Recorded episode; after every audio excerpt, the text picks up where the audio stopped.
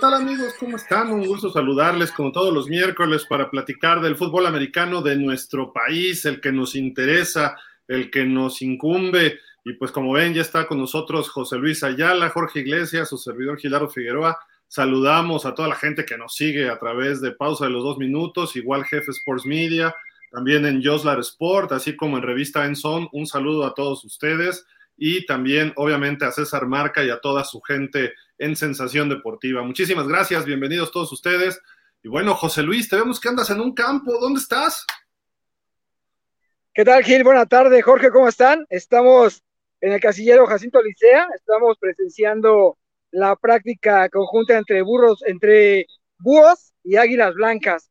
Eh, entretenida, estuvieron ya haciendo ejercicios por unidades, muy bien, y están jugando ya, en este momento está terminando el descanso, van a jugar una segunda mitad y al momento va ganando Águilas Blancas 14-7, un partido más apretado de lo que esperaban, Búhos mostrando buenas cosas, viéndose muy bien el equipo, ante unas Águilas Blancas que prometen para este año, buena práctica la que estamos presenciando ahorita. Sin duda, ahorita vamos contigo, Joslar. Y bueno, Jorge, George, ¿cómo estás? Muy buenas tardes. Bien, aquí viendo a nuestro reportero de cancha, siguiendo el juego de Águilas Blancas. Qué bueno que, qué bueno que. un poquito para que alcancen a ver de fondo el juego. Sale. Qué bueno que podamos estar aquí. Saludos a todos. Saludos a la gente que nos sigue a través de tu señal y esperemos que disfruten el programa.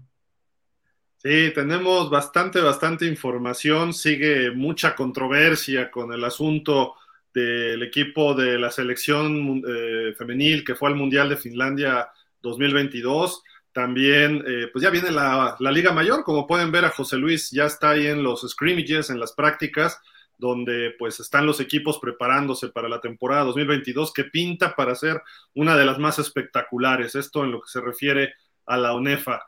Pero bueno, regresando al tema, José Luis, Jorge, amigos, eh, pues hay una campaña mediática por parte de diferentes eh, pues áreas, digamos, asociaciones, ligas, que están eh, buscando que César Barrera salga ¿no? de la Federación Mexicana de Fútbol Americano.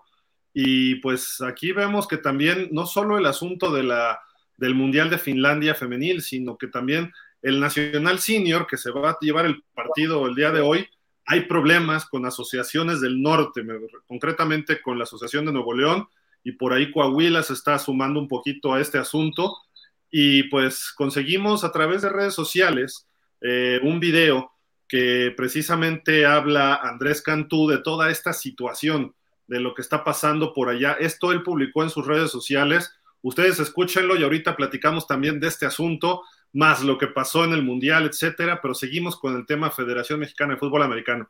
Eh, dura un minutito este video, escuchémoslo. La federación le dijo no a Nuevo León. Cuando me invitaron a ser el entrenador en jefe de este equipo representativo, fue un honor y un orgullo muy grande para mi persona. Y más al saber que este proyecto era respaldado por el entrenador en jefe de Auténticos Tigres y de Borregos Salvajes del Tecnológico. Convocamos, nos pusimos a trabajar para convocar a los mejores jugadores de nuestro estado para que estuviera bien representada la selección de Nuevo León. Hoy, desafortunadamente, tenemos que decir no a este torneo nacional. El mensaje es fuerte y claro.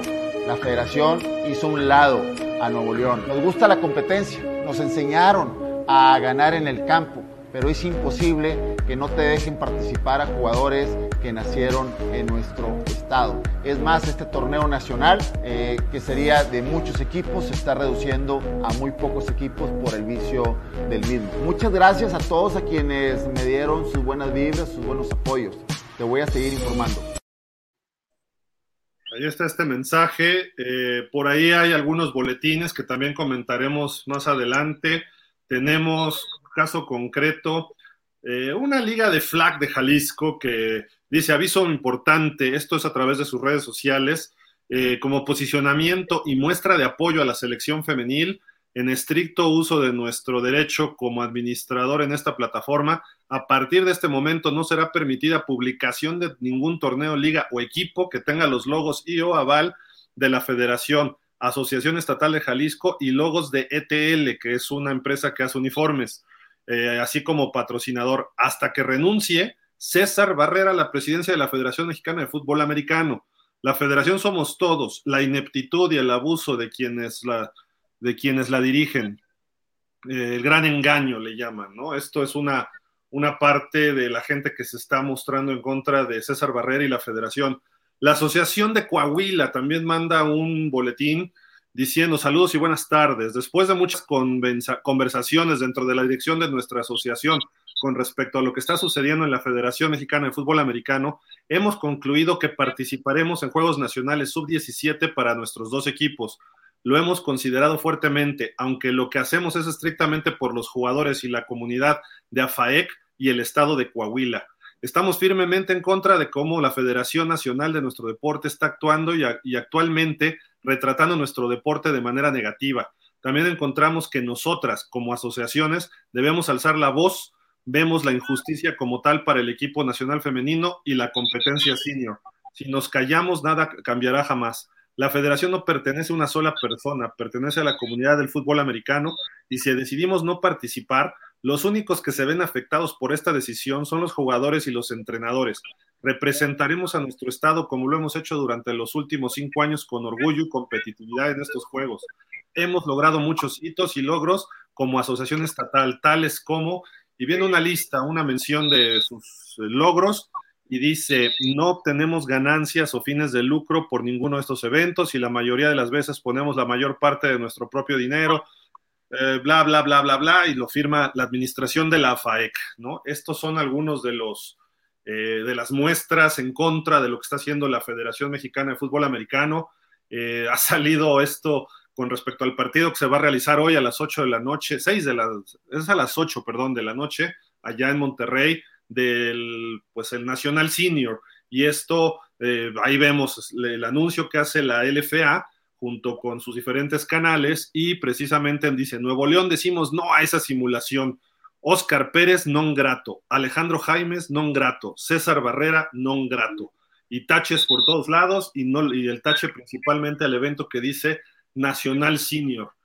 Eh, ¿Qué está pasando, Jorge, en todo esto? Eh, Coahuila, Nuevo León, eh, Jalisco. Las chicas creo que todavía no llegan todas de Finlandia. Pues mira, yo penosamente lo que veo es que mucha gente se está sumando a una campaña de linchamiento sin conocer, al parecer por lo que están haciendo, cómo funciona una federación.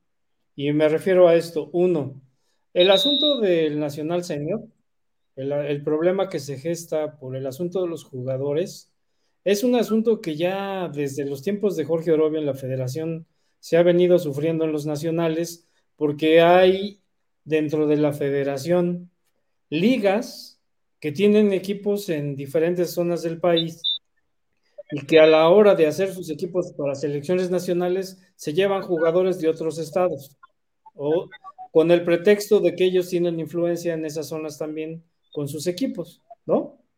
Esto se resolvería bien, de una manera bien sencilla, si se hubiera hecho un acuerdo y se hubiera especificado quiénes pueden y quiénes no pueden este, participar con X equipo, ¿no? Yo creo que era una solución muy sencilla. Me imagino que no hubo un acuerdo y entonces ahora, ¿qué es lo más fácil? Pues denostar en redes sociales diciendo que cómo es posible, que, perdón, pero esos son asuntos que deberían haber arreglado ellos como directivos. Ellos precisamente para eso están, para negociar, para ver de qué manera se puede desarrollar un torneo. Ahora, ha habido muchas críticas porque solamente van dos equipos en Nacional Senior. Yo les digo, por las características que tiene este torneo, solamente hay dos ligas que pueden mandar jugadores a un Nacional Senior, que son FLFA y FAMJOX. FAMJOX, tengo entendido que no está escrito a la federación, por lo tanto no tendría derecho a formar un equipo.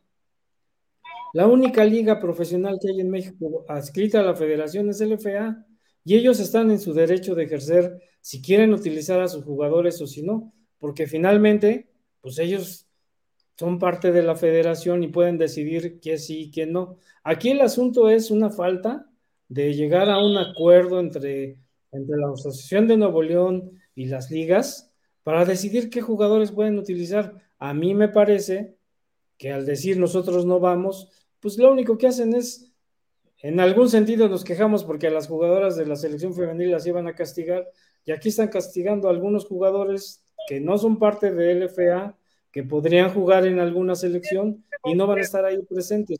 ¿Por qué? Pues porque no hubo un acuerdo entre, entre los dirigentes de, dos organizaciones. Yo creo que mucho de lo que se está haciendo aquí en, redes sociales es como, yo digo, prender este, cohetes y petardos y cosas de esas para llamar la atención. Es decir, esto que hace Coahuila, muy, muy, muy, una decisión muy respetable desde mi punto de vista, pero a mí me parece que a donde que hay que llegar con esas propuestas es al Congreso de la Federación. Y al Congreso de la Federación, siempre y cuando hayan sido convocados para una ratificación o para un cambio en la presidencia de la Federación. Hasta donde yo tengo entendido la convocatoria para el Congreso de la Federación no incluye ninguno de esos temas. Entonces, si yo llego a un Congreso diciendo que quiero que se vaya fulanito o menganito porque ha hecho mal y no sé qué, primero tengo que seguir los cauces que marcan los reglamentos y los estatutos de las federaciones. En este caso, yo no he visto que haya una convocatoria para un cambio en la presidencia, ¿no? Y gente que ya no está, que fue dado de baja, no sé qué motivos habrá habido, creo que el EXFA, creo que un señor Ceja, que por ahí anda también, que fueron excluidos del, del comité directivo y de la federación, ahora andan diciendo que van a ir y que, pues perdón, en carácter de que se puede presentar al Congreso alguien que no pertenece a la federación. Entonces, este asunto, lo que, que, grave o no, yo digo que es grave por todo lo que ha pasado y por todo lo que estamos viendo, se tiene que resolver, pero en el marco de la normatividad que, que tiene una federación, el que yo esté sacando en redes sociales, las jugadoras diciendo que se van a unir y que van a ir con un abogado y que, y que el abogado ya la asesoró y perdón, yo no sé qué abogado les dijo que ellas como jugadoras pueden exigir la salida de alguien. Se pueden manifestar en el sentido que ellas quieran, eso es muy cierto, pero exigir, perdón, los únicos que pueden exigir son los miembros de la federación, asociaciones de diferentes estados y ligas que están adscritas a la federación. Ellos son los que tendrán que decidir qué viene, pero hasta donde yo tengo entendido, ahorita no hay ninguna convocatoria para hacer un cambio de mesa directiva en la federación. ¿Cómo queremos que se vayan esas, esas manifestaciones de, ah, no, pues es que no pudimos hacer nuestro equipo, pues ahora que se vaya César? Perdón, yo pregunto, ¿por qué no llegaron a un acuerdo? ¿Qué problema hubo para tener un acuerdo y decidir qué jugadores podían y cuáles no podían? ¿Por qué no se, no se llegó a un arreglo entre las personas que están para eso, para negociar, para ver que las cosas se den y para que los jugadores puedan asistir a un torneo que según veo ha llamado mucho la atención de los jugadores y me, penosamente, pues algunos se quedarán fuera. Yo me pregunto, ¿qué va a pasar con los jugadores que participaron en FAM, que no están afiliados a la federación? Si van a poder, si van a poder integrarse a esos equipos o si los van a integrar a esos equipos o si no los van a integrar, porque ellos cumplirían con lo que pide la federación, de que sean jugadores que no no estuvieron jugando ni Liga Mayor ni nada por el estilo recientemente, ¿no? Entonces, pues vamos a ver, pero a mí me parece que el camino que se está tomando es el camino del linchamiento en redes sociales, con poco de, sustento legal y con muchas cosas que vamos a tener que ver. Yo también me pregunto, se ha dicho hasta el cansancio que César Barrera no gestionó el viaje, que se equivocó en la gestión y no sé qué tanto. pero nadie ha presentado un documento que diga, en tal fecha se solicitaron los boletos de avión y no nos llegó el dinero y demás, ¿no? Incluso CONADE, pues en voz de su directora, la señora Ana Gabriela Guevara, hizo un comentario en redes sociales diciendo que ellos habían dado el dinero, pero no mostró ningún documento. Es decir, esto ya aparece la mañanera versión este, 4T, ¿no? Es decir, todo mundo opina sin pruebas, todo el mundo descalifica sin pruebas. Es decir, si hay una prueba que diga que César Barrera gestionó mal y hizo malas cosas, bueno, que la mismo, los mismos asociados en el Congreso hablen con él y vean de qué manera se va a solventar esto. Y si no están a gusto, que le pidan que se organice un congreso, que se haga una convocatoria para cambiar la presidencia. Si hay mayoría para que eso suceda, se hará. Si no hay mayoría, pues seguirá el señor César Barrera. Y lo que estemos mencionando en redes sociales y todo este tipo de asuntos y la inoperancia de algunos directivos que muy fácil, no, pues es que no nos dejaron jugar con nuestros jugadores, perdón, ¿y la negociación en dónde quedó? ¿Para qué son entonces los directivos? ¿Nada más para exigir? No, también tienen que negociar a veces. Y aquí me parece que es un problema de negociación en el que la federación no supo resolver y están ahora encontrados dos intereses totalmente opuestos y, dan al traste con lo que pudo haber sido algo más atractivo que ver un juego de estrellas del, del LFA, ¿no? De acuerdo. dos puntos. Yo, yo sí creo que, antes de ir contigo, José Luis, las muchachas, las mujeres son federadas. Ellas sí tienen voz, pero tienen que dársela a sus asociados, al presidente de su asociación correspondiente. Y es como cuando tienes un diputado, tú quieres expresar algo, vas con tu diputado, ¿no? O sea, así es el proceso. Exactamente. Eh, Exactamente. Así, tendría que ser y es válido lo que ellas digan y hagan. Yo no las descalifico para nada. Yo digo que tienen mucho valor porque ellas son las, las, miembro, las miembros, perdón, eh, de, de la federación que a final de cuentas nos están representando a nivel internacional. Pero bueno, ese es un punto. Y otro punto que, que, por ahí es... Ajá. Dime. Yo lo que dije es que tienen todo el derecho a manifestarse, pero que quien tiene que decidir a cualquier cosa por parte de ellas es la asociación a la que están integradas o la liga a la que están integradas. Eso es todo. Correcto. Y tendrían que defender sus intereses, el presidente de la asociación No defender los intereses o de Barrera o del comité directivo, etcétera, ¿no? Pero bueno, eh, tenemos este Nacional Senior que creo que es la primera vez que se hace un nacional para ir a un eh, mundial, ¿no? Sí, sí, fíjate, yo quise hacer algunas puntualizaciones ahí en, los temas, ¿no? Eh, efectivamente hay un movimiento impresionante en torno a, que se busca la salida de César Barrera.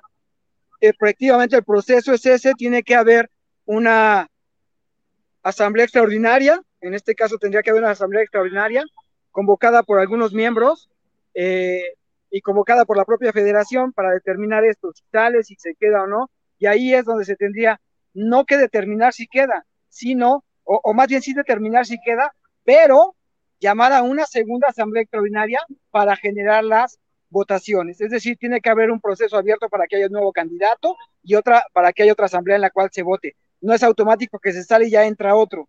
No, primero hay que hacer una asamblea extraordinaria para destituirlo y luego una asamblea extraordinaria porque tiene que haber, eh, la convocatoria de cada asamblea tiene que salir con cuando menos 30 días de anticipación. ¿no? Tiene que haber una convocatoria 30 días antes de su realización. Entonces, podría ser la asamblea extraordinaria urgente y luego de ahí convocar a una siguiente asamblea para definir el proceso de elección y demás. Esa, sí tendría que haber 30 días de anticipación para que se diera, ¿no? Se puede hacer, las jugadoras lo pueden solicitar, sí, Aquí el problema es que cada vez la, eh, el ámbito del fútbol americano, la comunidad del fútbol americano en México, manifiesta más su rechazo a la permanencia de César Barrera. Y me parece que su permanencia es prácticamente insostenible. Está en conflicto ya con muchos organismos, incluidos con ADE. La propia Ana Guevara ya salió a decir que ellos dieron el dinero. Hoy nosotros, y lo tendrás a la mano, publicamos el recibo de cómo CONADE con fechas y montos le entregó el recurso a César Barrera. Y con eso se comprueba que si bien Conade pagó ya tarde, pues sí tenía los recursos y César Barrera tenía la posibilidad de negociar antes para obtener los recursos o negociar los boletos para ver la manera de que el equipo no fuera afectado. Aún así, el dinero le llegó días antes de que se bendiciera el plazo para que viajara y no hizo lo necesario, que es lo que están acusando las jugadoras, ¿no? De que el presidente de la federación hizo hasta lo imposible por no participar y porque no se fuera. En el recibo se ve que son 6 millones lo que le dieron. Él tenía presupuestado que el costo del evento era de 2 millones y medio. Pues ahora el evento ya se le fue más allá de 5 millones y medio y entonces está en serios problemas porque lo que está ejerciendo es dinero que tenía para otros eventos, incluido el Nacional Senior, incluidos los nacionales de Chihuahua. Entonces yo creo que César Barrera está en serios problemas, su permanencia es prácticamente ya insostenible, cada vez es eh, más adverso el ambiente hacia él ya no va a tener los apoyos necesarios y tendrá que definir si se queda o se va, pero ya su permanencia realmente insostenible. La, la comunidad del fútbol americano ya no lo quiere. Eh, sé de muy buenas fuentes, y yo estuve por ahí, que el fin de semana pasado estuvo en algunos campos en Cautitlán, Izcalli, y se le vio muy cerca platicando con un coach que le ha coqueteado mucho a la federación durante mucho tiempo, y estuvieron platicando más de dos horas, lo cual nos dice que ya está viendo la manera de cómo, cómo cerrar acuerdos o para mantenerse o para salir de una forma digna, porque se le está se le están complicando muchas las puertas a, a César Barrera. Las chicas ya están en su mayoría, ya están en México, y una vez que ellas estén aquí, pues seguramente van a hacer un movimiento. Han dado ya muchas entrevistas con Serio Medio Serio, donde están hablando de que van a hacer todo un movimiento para impulsar la salida de César. Pero las asociaciones también empiezan a manifestarse ya. Ya vimos a Coahuila, Nuevo León, eh, algunas ligas que ya están manifestándose en contra de su permanencia. Es decir, el tiempo y los caminos se le están agotando a César Barrera y, va a ser muy, muy prácticamente imposible que se mantenga en el cargo. Entonces, tendrá que ver la forma de salir de buena manera y sin afectar a la comunidad del fútbol americano. Habrá que esperar a ver qué pasa, ya lo habíamos dicho la semana pasada, difícilmente creemos que pueda salir pronto, pero no sabemos si aguante la presión, la presión es mucha hoy. Cambiando de tema, yendo a Nacional Senior, ahí sí te tengo que contar, George, que FAM sí está, sí está federada, FAM pertenece a la federación, está federado, estuvo en las charlas de, de sí hubo charlas de, negociación para cómo se hacía el torneo, pero en las charlas fue evidente que LFA está utilizando este torneo como una estrategia para afianzarse, para adueñarse del, del campeonato mundial senior, para, porque ellos quieren dirigir esta selección. Pusieron muchas trabas que incluso jugadores como Ramiro Pineda han comenzado a sacar a dar a fondo sobre cómo no permitían que otros jugadores jugaran. Y yo me pregunto, si el candado es que estuvieras en el Nacional sino para ser parte de la selección nacional, pues acaban de dejar fuera a más de la mitad de la defensa de la selección nacional, a más de la mitad del equipo ofensivo que participa en FAM. Si ese es el candado, pues la gente de FAM no va a poder jugar. Y la realidad es que en FAM hay demasiado talento como para que lo dejes fuera. Pero es evidente que LFA lo que está haciendo es crear un candado, porque para que los jugadores que quieren ir al Mundial pues jueguen en sus equipos y no se vengan a jugar a FAM, lo cual ya les resulta muy atractivo. Hay muchos jugadores que están, eh, están hablando en este momento ya de irse mejor a jugar a los equipos FAM que a los equipos LFA. Y apropiándose de la, de la selección nacional, LFA lo que está buscando es obligar a los jugadores a que se queden en sus equipos y que no se vayan a FAM. De esto se habló en las reuniones. FAM decidió bajarse de la reunión, dijo, yo no participo, mi postura es yo no le voy a negar a, ninguna, ningún jugador que juegue con su asociación estatal y yo no les voy a poner ninguna traba, que jueguen con ellos, nosotros no vamos a meter equipo, que jueguen en su asociación porque así fortalecemos a las asociaciones estatales. LFA no, LFA dijo, te va, solo vas a jugar conmigo, solo puedes. Y por eso había más de 20 jugadores que ya estaban llamados para la selección Nuevo León y que FAM dijo, no, porque vas a jugar conmigo, vas a jugar en alguno de mis dos equipos. Y por eso Nuevo León dijo, entonces no participo porque no me estás dejando llamar a quien yo quería. La selección Nuevo León era un combinado entre fundidores y parrilleros, lo cual te aseguraba un gran equipo. Y LFA dijo, espérate, con ese equipo me ganas. Y entonces por eso puso trabas y por eso les puso candados. Hoy lo que están haciendo, llamarlo nacional, es una simulación, porque no es un nacional. Es un juego entre dos equipos de estrellas LFA, pero no es un nacional y solamente es una estrategia para adueñarse de la selección, porque todo el mundo sabe hoy que César Barrera ya tiene una relación muy estrecha con el FA y que eh, están haciendo este tipo de estrategias para que esa selección pertenezca prácticamente a LFA. ¿Con qué fin? Fortalecer la liga, disminuir lo que está haciendo FAM y apoderarse así de alguna manera del equipo. Entonces, son muchas trabas. Me parece que estamos viviendo el mejor, el mejor momento de nuestro fútbol americano que está siendo empañado por la labor de la gente de pantalón largo. Llámese directivos de, Federación Mexicana o directivos de ligas.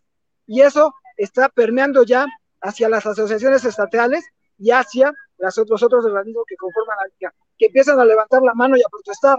Y en las próximas semanas vamos a ver cómo muchas asociaciones, muchas ligas y organismos, muchos personajes se suman a las protestas contra Barrera y se suman a las protestas con la actitud asumida hacia LFA, hacia la farsa de Nacional que vamos a ver esta noche. José Luis, eh, en varios puntos, y ahorita también yo creo que Jorge va a comentar algo, eh, del documento primero, del que tú nos presentaste. Ah, perdón, en documentos, César Barrera sí presentó documentos donde desde el 8 de junio, de junio, le fue cancelada su primera reservación de vuelo porque Conade no le había dado los recursos. Él sabía que Conade iba a dar los recursos ya muy cercano al Mundial y tuvo 60 días para negociar otros viajes y no lo hizo incluso ya con los recursos en su cuenta, que le fueron depositados a una cuenta personal, no a una cuenta de la federación. En el documento que publicamos está el número de cuenta y por cuidar la reserva de los datos personales no aparece el número de cuenta, pero ese número que está en la parte alta a su derecha, eh, ahí está el número de cuenta, es una cuenta personal de César Barrera, no de la federación. Entonces, él tuvo los recursos para gestionar y se tardó en gestionarlo y es lo que están reclamando las jugadoras que a pesar de que ya tenía el dinero, no hizo nada por conseguir los boletos. Y la agencia con la que terminó contratando fue una agencia que consiguió una de las jugadoras. La negociación empezó la negociadora, porque si hubiera sido por él, no compra los boletos y las chicas no hubieran ido. Su, su estrategia era que no fueran.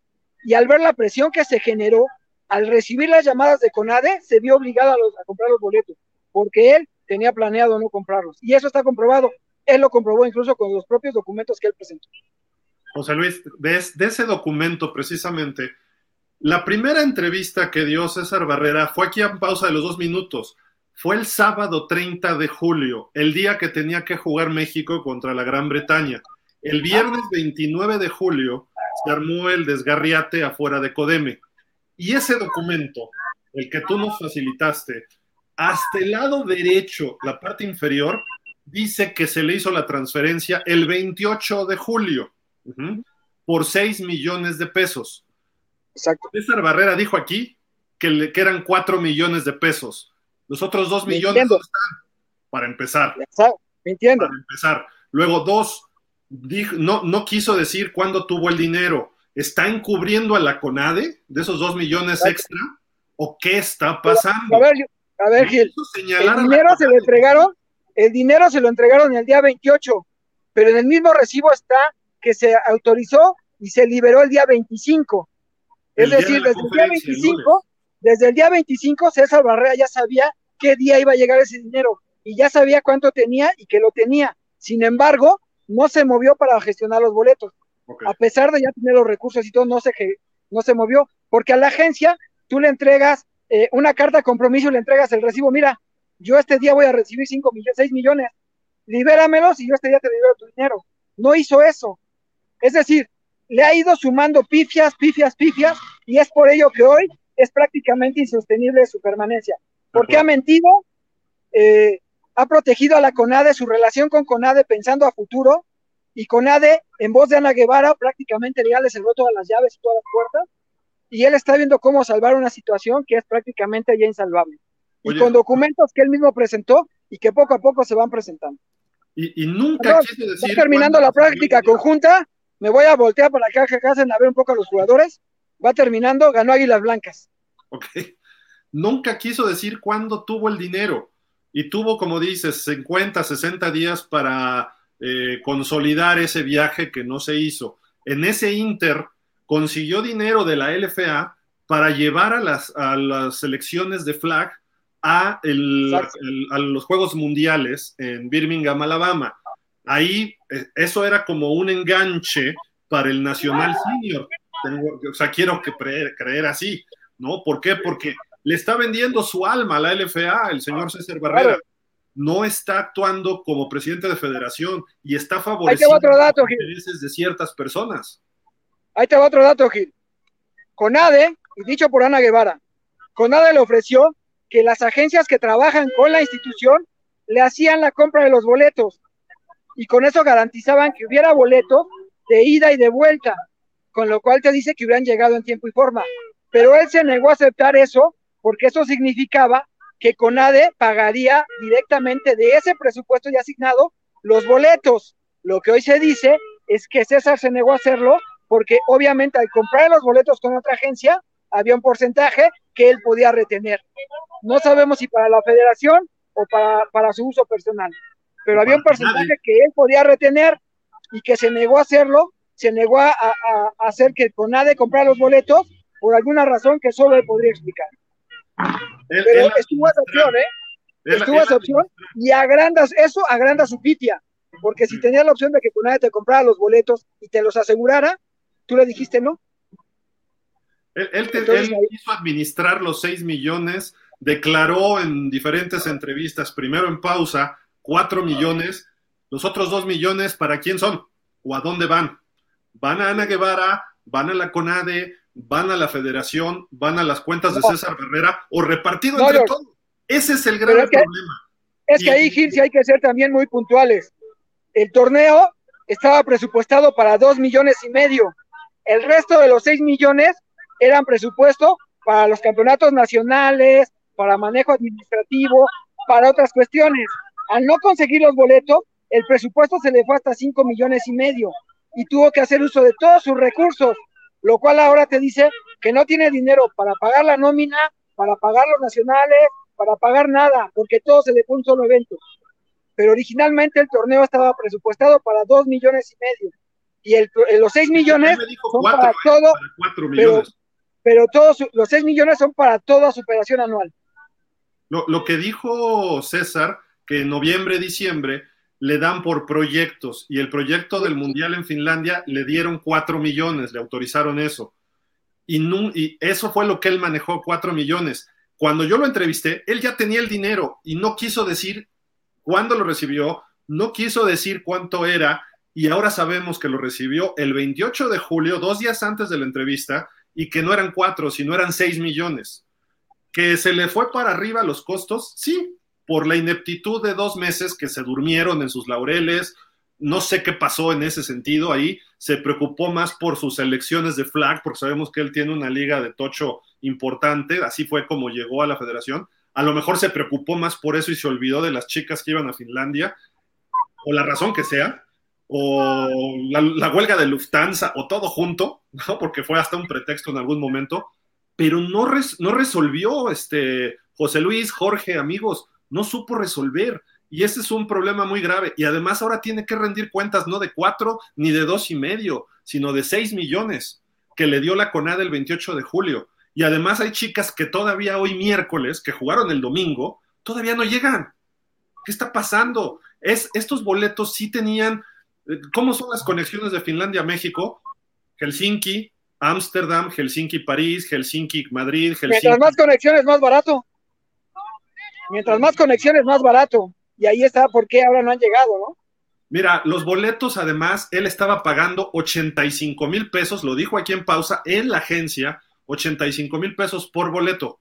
Si tú te metías a cualquier agencia de viajes o a cualquier línea aérea, te daba 3 mil dólares eso si no mal, si no mal sé hacer cuentas, son 60, 65 mil pesos. ¿Qué pasaba con esos 20 mil pesos de sobra en cada uno de los, de los boletos de avión? Entiendo que puede haber comisión de las agencias, pero no pueden ser 20 mil pesos. Es muchísimo, le están viendo la cara.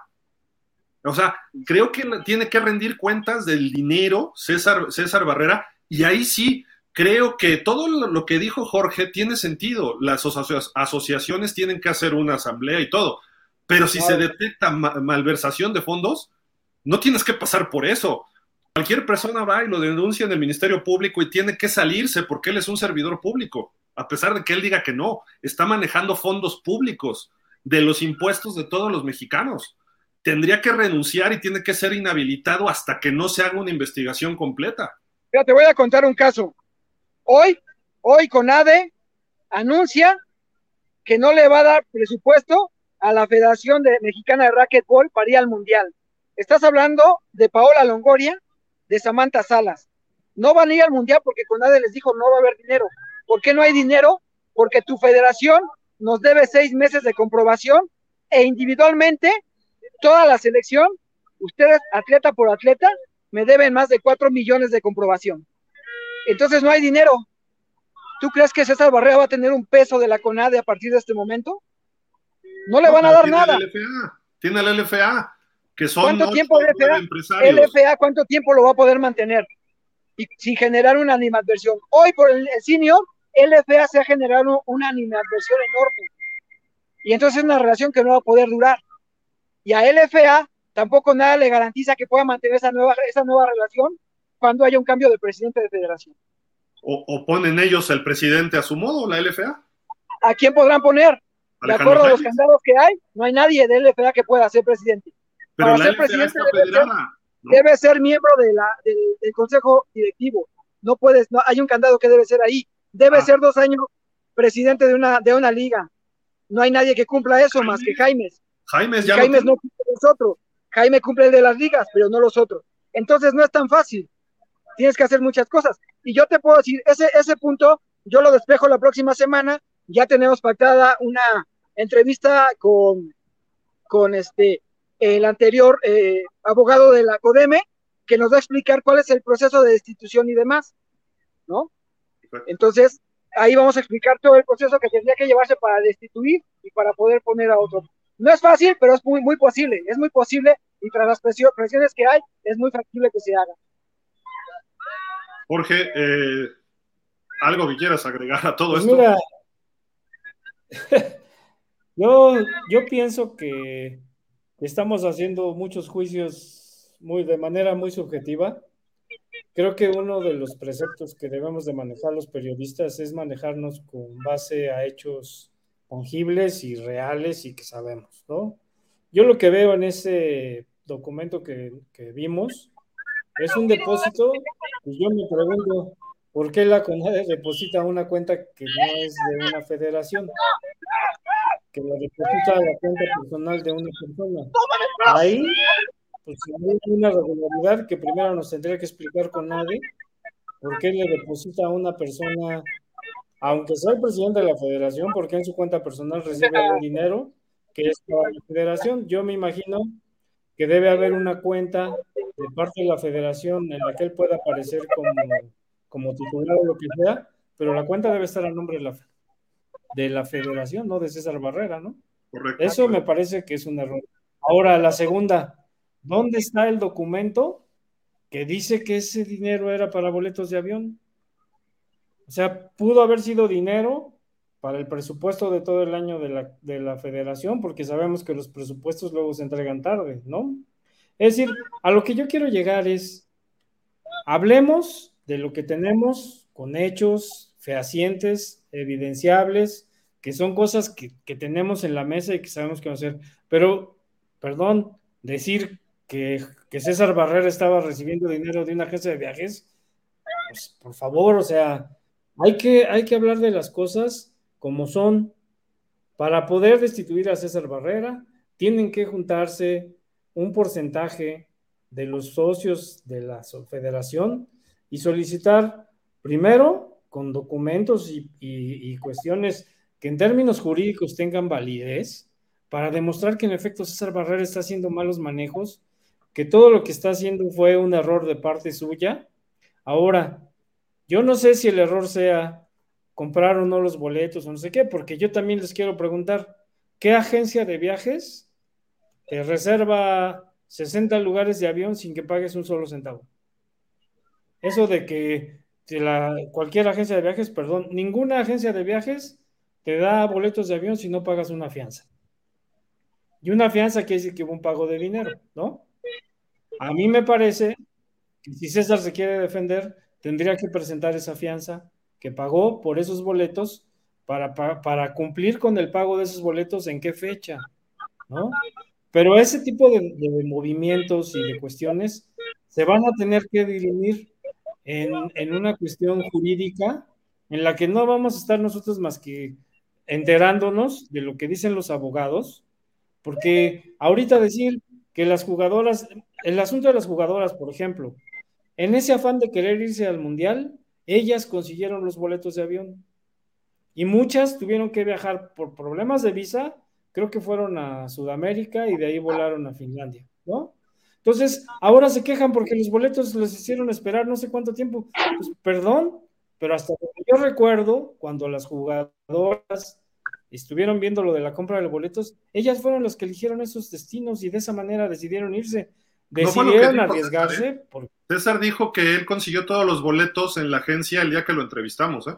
Sí, sí, sí. No, ahí está muy mal. Primero, primero, los documentos ahí están.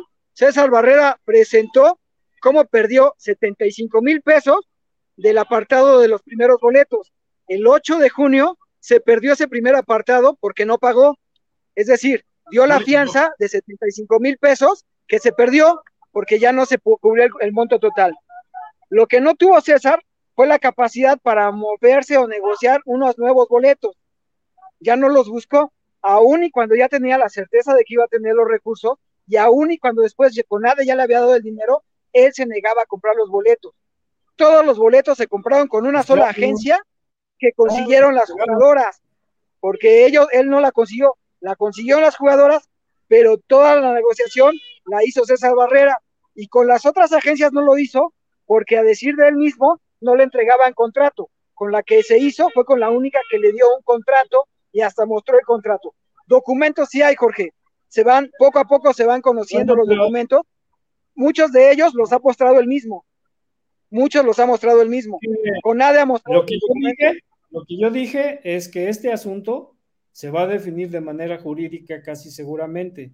Y ahí se van a tener que exhibir los documentos que avalen lo que dicen unos y otros. Pero ya se están exhibiendo. No he ¿eh? visto ningún documento. porque no, ha sido las conferencias, pero ya se han visto. César Barrera presentó un gran bonche de documentos, las jugadoras también, y poco a poco los medios están saliendo. Eh, la factura de CONADE que hoy sale, más otras cosas que CONADE va presentando. ¿Eh?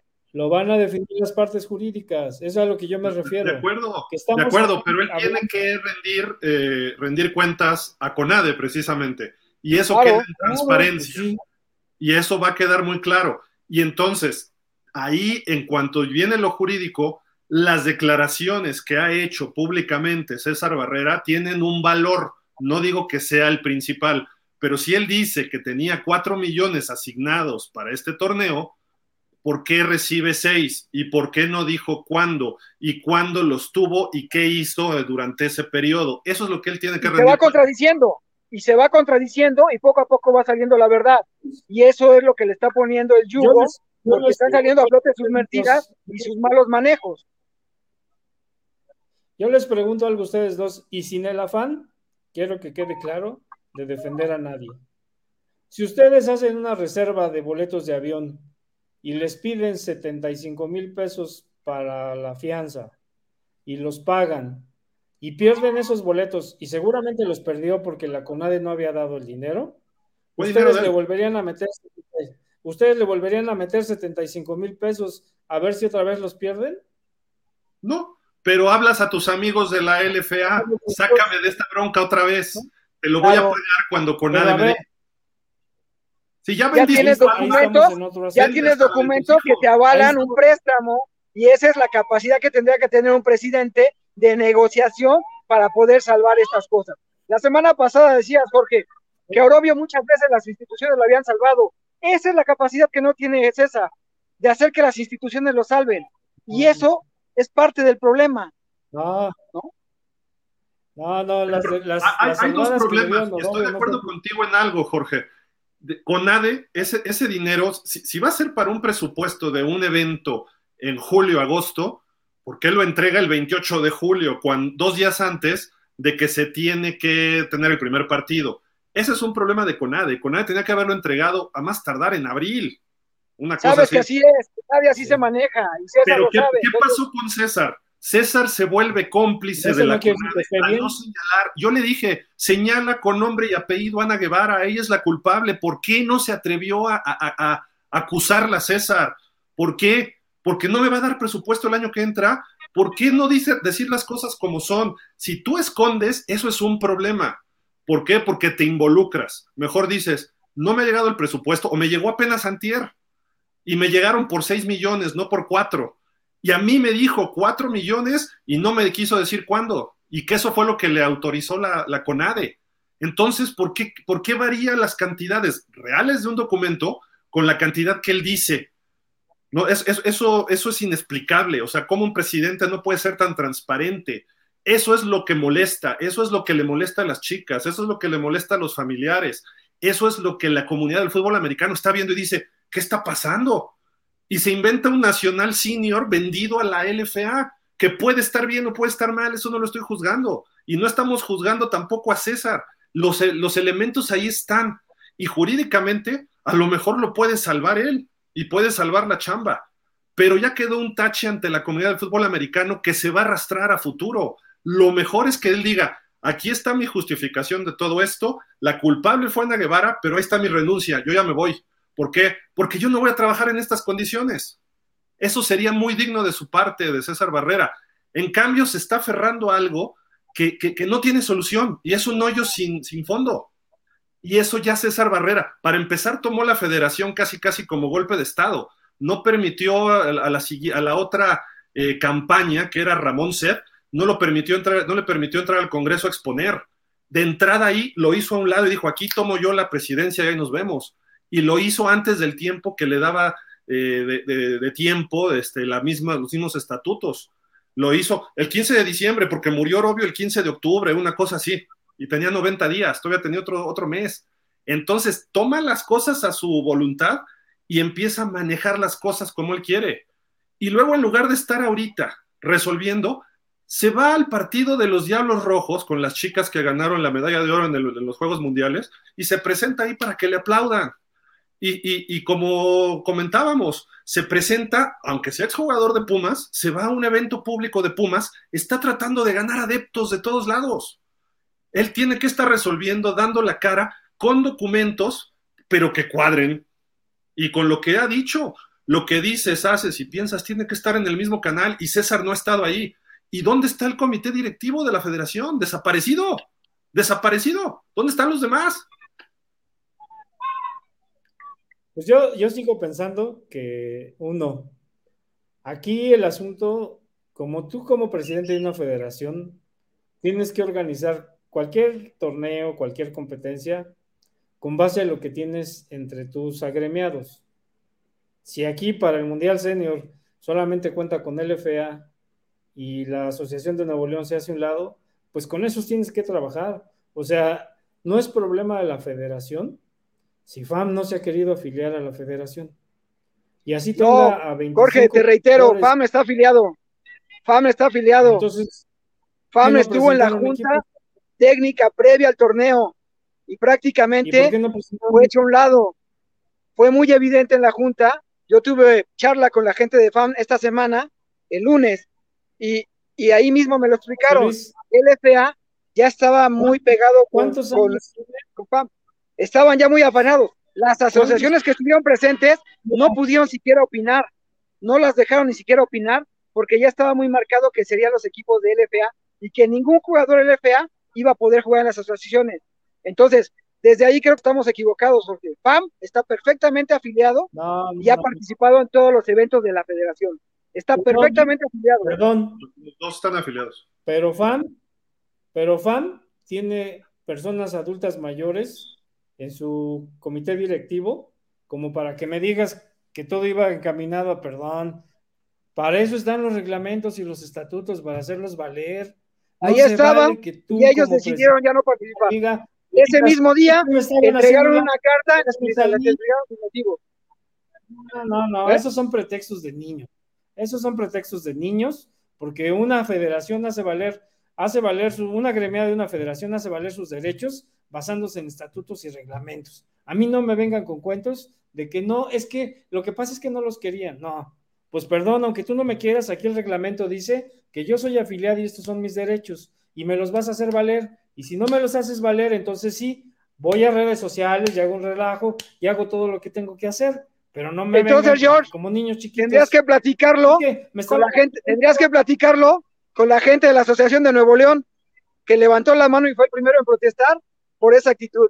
La primera actitud, quien sufrió esa actitud fue la Asociación de Nuevo León, con todo y su poder. Y aún así, los batearon, ahí está. Entonces, es una muestra, es una muestra de que tanto César Barrero como el FA están totalmente eh, amañados y coordinados para desbloquear, para, para eliminar a todos. Y ante eso, pues ya no tienes nada que hacer, ¿no? Entonces no es una actitud de niño, simplemente, ¿sabes qué? Haz tu torneito, es lo que quieras. Claro que Ese torneo senior es un fracaso y es una pifia lo que pasa con César Barrera lo tendrá que definir él. Lo que yo creo es que no, no se puede estar argumentando ese tipo de cosas porque precisamente los directivos están para negociar y para hacer valer sus derechos. Quien va a una reunión y en lugar de decir, oye, a mí me corresponde que me ayuden en esto, en esto, y yo puedo presentar uno, dos o veinte equipos, y estos son los jugadores que van a participar conmigo. Si no me dejan hacerlo, pues perdón, pero pues mejor que renuncien los, de, los presidentes de esas ligas porque no saben hacer su chamba. Ahora, es lo que están haciendo, pero no, renunciando ellos, Jorge. están retirando a FAM de esa farsa que ellos ven. Ese es su punto de vista. Ya Nuevo León. Yo ya no Nuevo León y Yo me retiro. ¿no? E, eso, yo, yo lo de FAM no lo veo. Ahora, yo les digo. No, lo veo mal. Yo les digo. Yo les digo, se quejan de que todo, que César Barrera dio golpe de Estado y se apropió y no sé qué. Perdón, eso lo avalaron todos los agremiados. No fue Por César eso, Barrera. César Barrera es un jugador. Lo hecho César Barrera, tuvieron que votar César Barrera tiene el apoyo de la UNAM, Jorge. César Barrera consiguió el apoyo del Politécnico y tiene mucha gente que lo sigue por sus ligas de tocho. Se fue metiendo. Esto es cuestión política, ¿cómo tomas esto? Pero no permitir el acceso a la democracia en una federación, eso sí es un problema. Y luego lo que está haciendo ahorita de mentir de cantidades y de fechas, eso es otro problema. Ah, es que desde ahí, desde ahí Gil empiezan los problemas de cómo entendemos las cosas. Una federación tiene a sus agremiados, ¿sí? Correcto. Ahora, el reglamento de la federación, si no me equivoco, invalidaba que miembros del comité anterior estuvieran ahí metidos o alguna cosa por el estilo, ¿no? Él también era. estaba en ese grupo. Y él también era. Si no me equivoco, ese fue, el argumento, ese fue el argumento que manejaron. No quiero decir que esté bien o que esté mal. Ese fue el argumento que manejaron, ¿no? Y César era también de parte eso, de Eso fue avalado por todos. Cuando deciden que se quede César y votan a favor de que se quede y demás, están avalando todo el proceso. No, no se vale que ahora digan que César amañado y hizo y no sé qué, porque entonces me no estás ahora, diciendo se dijo en su momento. que hay una bola de niños de tres hay, pero me estás diciendo que hay una bola de niños de tres años en la federación a los que les dan un dulce y votan por lo que les dicen. De acuerdo. Y eso, eso, es eso sí ocurre. Eso, es lo mismo. eso sí ocurre. Ocurría con Orobio, ocurre ahora con César. Las, las, asociaciones, ahorita que estamos viendo, y tú lo primero que dijiste, ay, son chismes de redes sociales pero dices, ah, si no te ¿Sí? escuchan en donde debes, vas a redes sociales. O sea, como que ahí hay una incongruencia de lo que tú estabas comentando, de lo que hacen algunas asociaciones y otras no. Eso es lo que yo me, me brinca un poco, porque las asociaciones tienen su voz y su voto en No, es las- que- los congresos, asambleas o como se llamen, y ahí deciden, pero tienes que ser transparente entre ellos y con quien tienes que rendir cuentas, sobre todo financieras, que eso es la CONADE. Y si ahorita, cuando toma la, la presidencia César Barrera, se dijo en su momento cómo ocurrió. Fue todo como un golpe de Estado rapidísimo ya, y todo se hizo en cuestión es, express, porque él ya era vicepresidente cuando fallece Jorge Orobio, y él ya formaba parte de la asociación por su Liga Nacional de Tocho, me parece que se llama, desde antes, ya estaba metido en la grilla de la federación. Y también Ramón Set era parte del staff de Jorge Todos, Orobio, todos Entonces, en la federación él sí entra. y no entra Ramón. Set. Gil, Gil, me parece que estamos pecando de ingenuos. Todos sabemos que la federación, desde tiempos de Orobio, se maneja solo por el presidente. No existe la mesa directiva. La mesa directiva no toma decisiones, las toma el presidente. Y así se maneja en la actualidad. Hace rato decía Jorge que por qué se le deposita a César Barrera, no a la federación. Ese es uno de los grandes problemas que tiene que resolver. Dicho por Ana Guevara, la federación no está constituida. No está constituida ante notario. Y entonces por eso se le deposita al presidente. Aún así, CONADE les está apoyando como deporte, pero la federación no tiene un registro como institución legalmente constituida. No hay un notario que lo avale. Por eso no tiene una cuenta bancaria, ¿no? Y ese es un reflejo de cómo se No, maneja la federación, del desmán que hay, Eso. ¿no? Ese es un desmán. fíjate, Y así se maneja, solo el presidente de la federación. Entonces, pensar que los asociados y demás es muy il- ilusorio y hoy se van a poder unificar, pero para exigirle una asamblea extraordinaria en la cual se votará su permanencia o su salida. Fíjese, Puede, ¿eh? puede fíjese cómo es la CONADE, Gil, fíjense cómo es la CONADE y Ana Gabriela. Le negó ah. el viaje al torneo este a, a, nuestra mejor raquetbolista que tenemos, ¿no? Y ahora que, que, está la federación pidiendo dinero, no le dice, a ver, maestro, tú no estás constituido legalmente, no me pidas dinero porque no te voy a dar nada. Porque eso era lo que tenía que haber dicho la CONADE, si es cierto este asunto de que la federación no está constituida legalmente. Entonces, es una, es una bola de, de cuestiones que se manejan, que todo mundo dice, pero nadie demuestra. Yo, si fuera la CONADE, tendría la obligación de decir, a ver, maestro, este cuate le estoy dando dinero, pero no, pues no lo hacen. Pero ese no es el punto, ese no es el punto, Jorge. El punto es que pues César Barrera se ha equivocado mucho y que ha cometido muchas anomalías. De cómo está, de cómo está, de cómo está conformado nuestro deporte a nivel nacional, ese es otro punto, ese es otro tema. El tema ahora es que César Barrera se ha equivocado mucho, su permanencia ya es insostenible. Ese es el verdadero punto. Todo lo demás comienzan a ser pretextos. El punto es que César Barrera se ha equivocado mucho y no ha cumplido bien. Si Conade hizo mérito, ese es otro punto. A ver, No, porque de ahí empieza todo. De la CONADE empieza todo. Sí, yo estoy de acuerdo.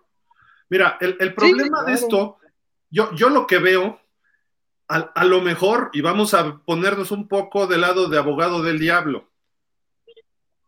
César Barrera no se ha robado dinero, no ha malversado fondos. Simple y sencillamente se lo exigen de CONADE. Y no tiene el valor de señalar a CONADE, de decir, CONADE me quitó de, de 6 millones, me quitó 2. Eso no lo ha dicho César. Y creo que sería importante que lo señale. No va a pasar nada. Ana Guevara ha hecho unos fraudesotes en CONADE, expuestos en proceso, expuestos en medios, y no ha pasado nada porque es protegida de Palacio Nacional. Y sabemos cómo viene la orden en este gobierno de la CONADE. Yo te doy, pero tú me das. Si yo te doy tres, tú me das uno y medio y tú manejas uno y medio y facturas tres. Esa es tu bronca. Si quieres dinero, así te voy a hacer. Entonces, eh, el problema es que César debe evidenciar eso, pero le está, en lugar de, poner a todo el fútbol americano contra Ana Guevara, se echó a todo el fútbol americano en su contra por tapar a Ana Guevara. Eso es lo que yo veo que está ocurriendo. Es, lo que yo, yo insisto es, César tendrá que aclarar muchas cosas y me parece que ha hecho muchas cosas que están mal, pero esa es mi apreciación. En materia jurídica es como se va a definir esto. A mí me parece que CONADE tiene mucho que ver con todo, este asunto. Todo. Y que ahora están saliendo a defenderse, están saliendo a defenderse sin presentar pruebas de nada. O sea, si tú afirmas que la federación no está constituida ante notario público, perdón, la primera pifia es de CONADE, porque no debes haber soltado un peso alguien que no está, y, dejas a nuestra mejor deportista porque no presenta cuentas una federación y a otra que ni siquiera está constituida le sueltas 6 millones de pesos, por favor, que eso se lo crea los sobrinos y los nietos de Ana Gabriela, eso es una mentira vil y me parece que lo están haciendo para defenderse, porque de todo lo que yo he oído, no he visto nada, ni hay claro nada. A mí me parece que si César se tendrá que ir, se tendrá que ir, pero eso lo van a tener que decidir los asociados que están legalmente constituidos en la federación. Eso es, es, eso es lo que yo digo. Quien vaya a decidir el destino de César son ellos. Quienes van a decidir si se queda o si se va son ellos. Y van a tener que seguir con ciertos procedimientos. Ahora, si quieren que, que proceda a declararlo culpable de malos manejos, van a tener que solicitar una auditoría y una auditoría cuesta. No sé si la CONADE se las puede hacer sin que paguen o como sea, pero tienen que solicitar de entrada una auditoría. Y yo no sé si viendo este panorama, la CONADE va a aceptar que haya una auditoría donde van a salir raspados ellos también. Y, la CONADE va a defender a César. La CONADE va a defender a César, Jorge, porque la, a lo mejor César no es el responsable, pero César es el títere de CONADE. Y eso es el problema. ¿Por qué? Porque si le dan dinero. Ese parece que, ese parece que es un problema. Este problema. Y ese es el problema desde que tomó la presidencia, que se lo dijimos y se lo, hemos, se lo dijimos a Orobio, creo que todos, 15 años atrás. ¿por qué diablos no puedes buscar una, un financiamiento propio? ¿Por qué tienes que depender de gobiernos? ¿Por qué tienes que depender de gobiernos que históricamente son corruptos? Eso no puedes depender como federación donde tienes el futuro de niños, aunque sea deportivo, donde tienes el desarrollo, donde tienes infraestructura, donde tienes que promover un deporte y representar a México fuera de, nuestro país, obviamente no puedes depender exclusivamente de, la CONADE. Si estás haciendo eso, ya de entrada estás mal. Y eso, cuando César llegó, fue lo primero que dijo, no vamos a depender del gobierno. Y dos años después seguimos dependiendo de gobierno. Hoy, vamos a preguntarle a César, ¿cuántos jugadores están afiliados? ¿Cuántos equipos están afiliados en México? ¿Cuántas ligas? De las asociaciones me va a decir, y todo muy bonito, son 32. Bueno, se supone que debería haber 32, pero hay problemas de asociaciones repetidas. Hay la de Quintana Roo y hay la asociación de Cancún, y las dos están registradas. Y luego hay una asociación del sureste que incluye a Quintana Roo. Y así, así hemos encontrado muchas. Y eso es un problema estatutario.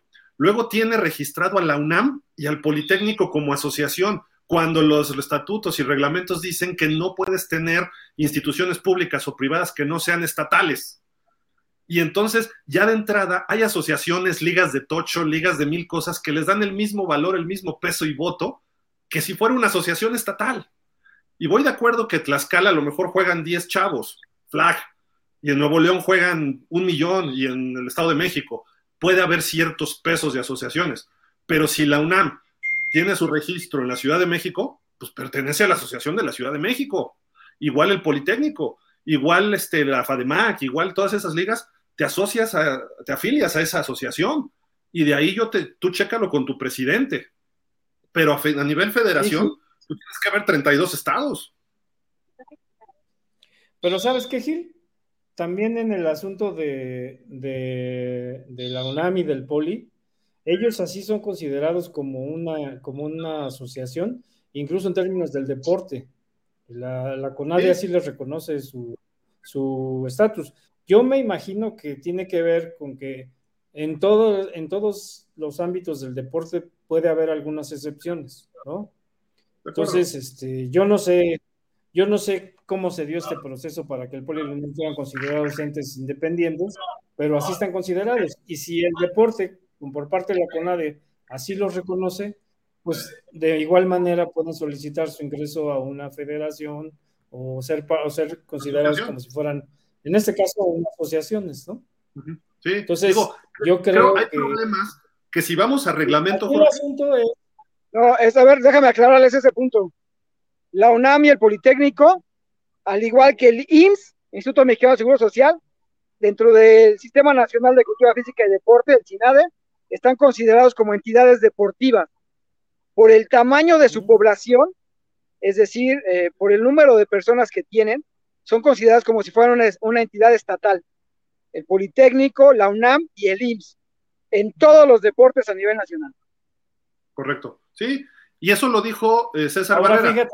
Eso de acuerdo a los estatutos de CONADE, de CINADE, está mal. Son del CINADE. Está mal. No está mal, está bien, porque tienen una cantidad, tienen más, más, más este eh, miembros que muchos estados de la República. Que Tlaxcala. Que Tlaxcala, que Guadalajara, incluso. El asunto, ¿Eh? aquí es que se les permite participar como asociaciones pero en realidad nunca se ha reglamentado, como es el caso que estamos viendo ahora con el LFA en la federación, nunca se ha reglamentado de qué manera van a participar, por ejemplo, en el torneo nacional de categoría senior. Eso lo que se, lo que se percibe es que ni siquiera está reglamentado, no hay ni siquiera un acuerdo. Entonces, ese tipo de cosas... Ni siquiera fueron convocados. Se tiene que poner en la mesa antes de decirle, ¿sabes qué? Si va a ser parte. Ah, pero ya pasó con FADEMAC. FADEMAC tiene equipos en Querétaro y en la Ciudad de México. Entonces, la Asociación de Querétaro participa en el Nacional U17 con su selección y FADEMAC protesta a los jugadores que participan en FADEMAC, en equipos de FADEMAC y que viven en Querétaro. Y entonces Querétaro dice, bueno, ¿y yo por qué no puedo solicitar a los jugadores que viven acá? Pero hay unas lagunas muy grandes y a lo que yo quiero ir es que César Barrera se tiene que ir, que se vaya. César Barrera hizo un, una estafa, que responda. Actuó mal, que responda. Si se tiene que ir, finalmente se irá. Pero hay muchas lagunas que existen en nuestro fútbol que no hemos podido echar a andar de manera, pues, digamos, por decirlo de alguna manera, legal, para que este tipo de cosas no se presenten y que no tengamos que, que ver cómo se va la asociación, cómo se va la asociación de Nuevo León de un torneo cuando pudieron aportar mucho. Digo, torneo por decir torneo, porque va a ser un juego, ¿no? Ahora, yo pregunto, ¿por qué se hace un torneo para definir una selección senior y no se hizo una convocatoria a un entrenador que decidiera qué jugadores quiere y se acabó el problema? Así ha sido siempre. Así? Si es la primera vez. Así lo, hizo Raúl Rivera. Así lo hizo Raúl Rivera cuando fue entrenador de la selección. Es la, la forma más sana de integrar a una selección nacional. ¿Por qué tiene que ser jugando este contra este? A ver, ¿qué va a pasar si pierde la LFA Norte? Los de la Sur ya quedaron fuera, ¿no? Hoy es, es absurdo un tryout, es absurdo cualquier cosa para la senior. No necesitas un tryout. Tienes la temporada FAM, tienes la temporada LFA. Ahí es el mejor escaparate para ver a todos los jugadores. Nefa también. Nefa. Y además, fíjate, ahí hay otra anomalía. En la reunión de FAM, de, del Nacional Senior, César Barrera aseguró, dicho por la gente de FAM y dicho por algunas personas del LFA, me lo comentaron a mí, César Barrera aseguró, la selección senior del Mundial va a salir solo de FAM y del LFA. Y en el, en el último Congreso Técnico de ONEFA, a todos los coaches les dijo, para el Mundial Senior, vamos a tomar en cuenta a los coaches de Liga Mayor y a jugadores de Liga Mayor. Estamos mintiendo a dónde me paro, estoy viendo cómo quedo bien con todo. Claro. ¿No? Pues si eso dijo, entonces. Y yo estuve, en ONEFA yo estuve cuando lo dijo. Yo lo leí, yo lo vi, yo estuve. Y en la reunión de, del senior me lo dijeron personajes de las dos ligas. Entonces dices. Y, además. Pues lo mismo. Además, lo que ha publicado Ramiro Prunera. Las elecciones de flag así se integraron. Se hizo una preselección, estuvieron entrenando y decidieron quiénes se quedaban. ¿Por qué a este nivel no? ¿Por qué, por qué meterse en estos embrollos de yo, ahora yo todas las federaciones, cuando va a una selección nacional, hacen eso. O sea, nombras a un coach o a un entrenador y él nombra a su staff y con su staff ellos empiezan a evaluar jugadores de las ligas, clubes. ¿Qué pasa para el Mundial de Qatar de fútbol soccer? ¿Qué pasa para un Mundial de béisbol, el, Classic, el World Classic? ¿O cómo se llama el Classic? sí, es el World Classic, ¿no? Eh, o sea, así, tú pones a un manager y él escoge a sus peloteros. Ahí sí se valen de grandes ligas. Bueno, está padre. Aquí. El, el, meollo en esto, Gil, el meollo de esto es que se evidencian las pifias que está cometiendo la presidencia en este momento, la federación. Y eso es lo que ya este movimiento está queriendo evitar. Lo que se está buscando es que llegue un presidente que realmente tenga, tenga un proceso claro o procesos claros, una normatividad bien establecida, que ponga orden, que es lo que prometió César y no ha cumplido hasta ahora. Yo creo que ese es el meollo, porque nos podemos, nos podemos pasar aquí dando ejemplos y hablando de cosas. El meollo y el resumen es que el movimiento es para que César se vaya, para que llegue otra persona que ponga orden en lo que hasta hoy es un desorden justamente en el mejor momento de nuestro fútbol americano. Es cuando el, desorden comienza a generar por todos lados, a surgir por todos lados. Y es lo que tiene que haber. Y nuestra chamba es reportar lo que está ocurriendo en ese sentido, ¿no? Como dice Jorge, nadie presenta pruebas. Muchos sí lo hemos hecho y lo estamos haciendo, presentando ahí los documentos y los testimonios que van dando esto. Y se va a seguir dando, se va a seguir dando, porque no es día de que un día de la noche a la mañana todo surgió. Todo esto va a ir surgiendo y que vaya surgiendo estas situaciones, va a ser cada vez más insostenible la permanencia de esa barrera en la presidencia. Sí, creo, creo, creo que eso es lo lamentable, ¿no? Y hay que ver ahora que lleguen las chicas, si van a hacer alguna conferencia de prensa.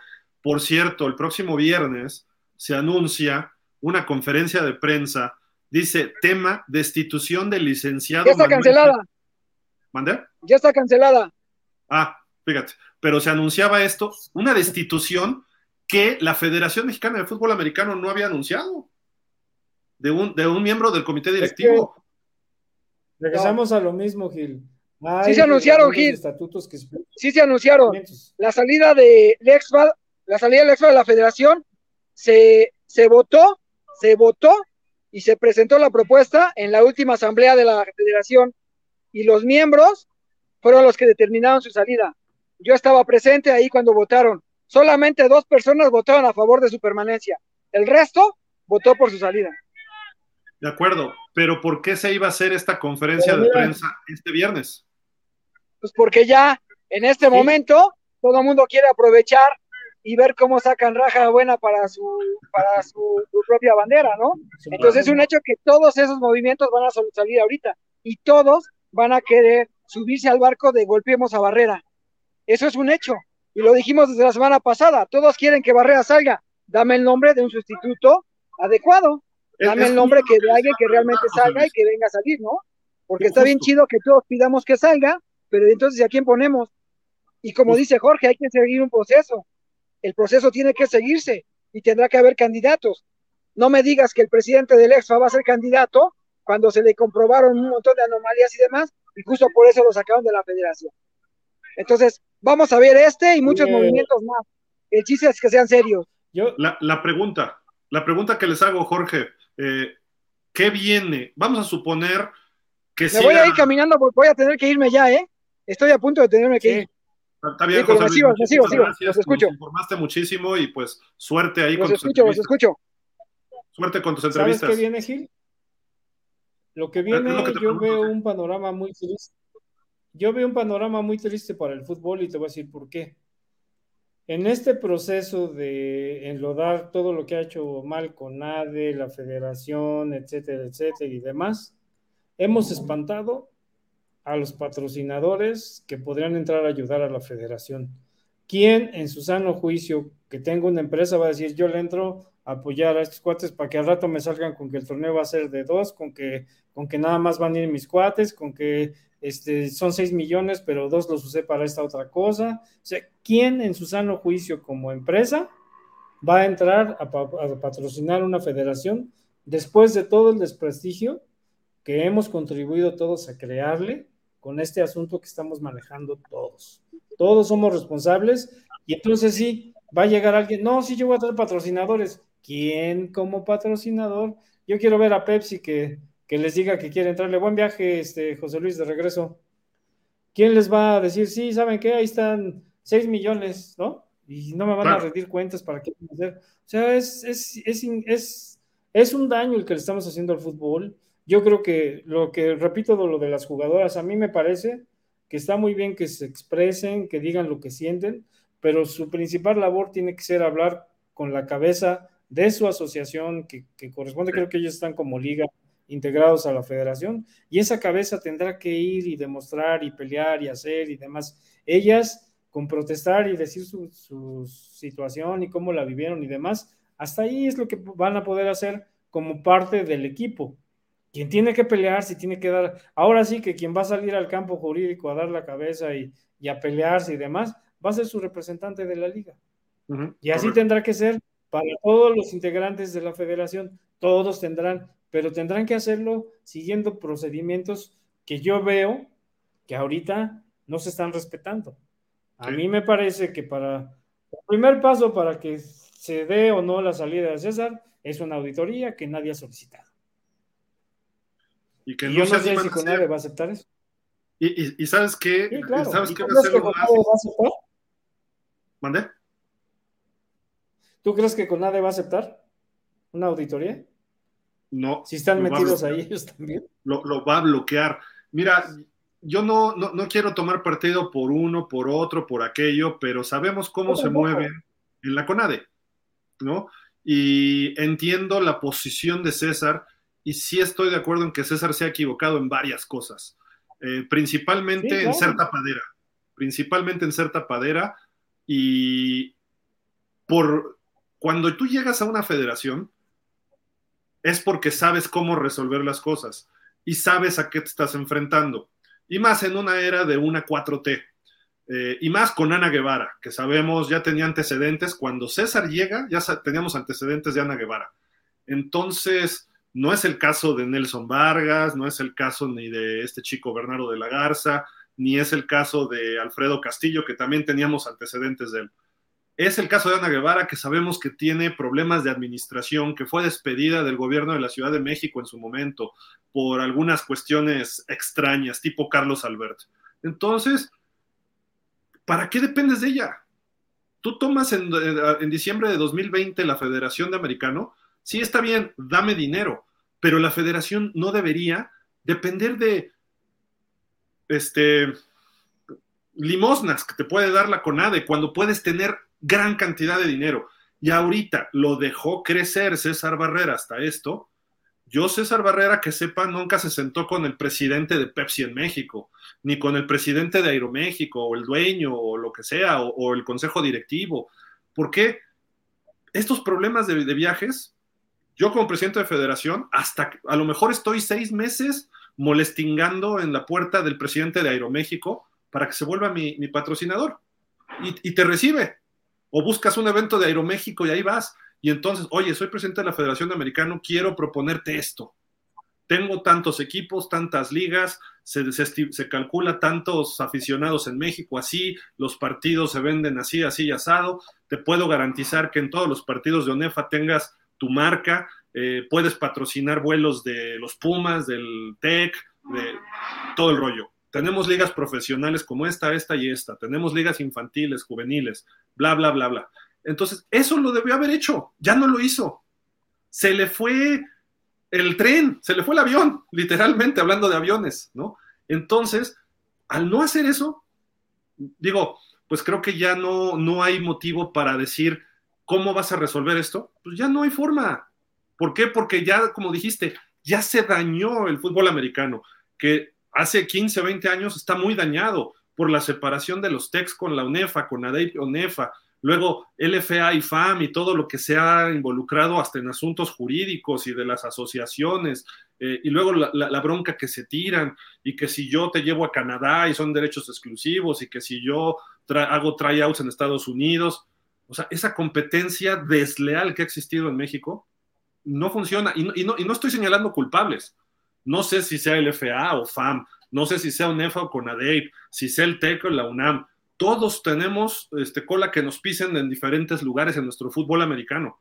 El fútbol soccer lo criticamos mucho, pero tiene una organización y saben cómo funcionan, bien o mal. Pero la selección o las selecciones no tienen problemas de viajes. ¿Por qué? porque tienen a Banamex, porque tienen a Sabritas, porque tienen a Coca-Cola. ¿Les ayuda FIFA? Sí, les ayuda FIFA. ¿Por qué no pensar, IFAF, qué patrocinadores internacionales tienes? Dile a tu patrocinador tal, a nivel global, que hable con el presidente o el director de marketing de México y hablamos, nos sentamos a platicar. A lo mejor es intercambio. Riddle, Wilson, este, no sé, Nada más hay proveedores de la federación, no hay patrocinios, no entra dinero. Eso no puede ser, no puedes vivir de eso. ¿Mande? Pues claro que no. O sea, y, si te dan tres pesos en la, y te piden uno, pues estás amolado. Pero ¿sabes qué, Gil? Eso viene a colación porque no hay profesionalización en la federación, porque debería haber un encargado de hacer esa labor con contactos, con conocimiento de las áreas de publicidad de las empresas, quien debería estar negociando y buscando y, sobre todo presentando un plan de trabajo, que yo la verdad, después de ver todo esto, mira, cuando, cuando prepararon el equipo de Flag que fue a los World Games y al Campeonato Mundial, a mí me pareció que el proceso fue muy pulcro, por decirle de alguna manera, porque hicieron tryouts, tuvieron a muchas jugadoras, este, establecieron estándares para decidir quiénes eran, este, estándares de velocidad, de habilidad, de muchas cosas, ¿no? Y con esos estándares seleccionaron a una preselección y la tuvieron entrenando y había estándares de, a ver, tuviste 10 cachadas, este nada más 5, este no sé qué, este no sé cuánto. Y a la hora de decidir, ¿sabes qué? Tú te vas porque el rendimiento de él fue mejor, mira, ve sus, sus números en el salto de longitud, en velocidad, en esto, en lo otro, en el conocimiento del juego, en lo que quieras y, mandes, ¿no? Ese fue un proceso muy pulcro.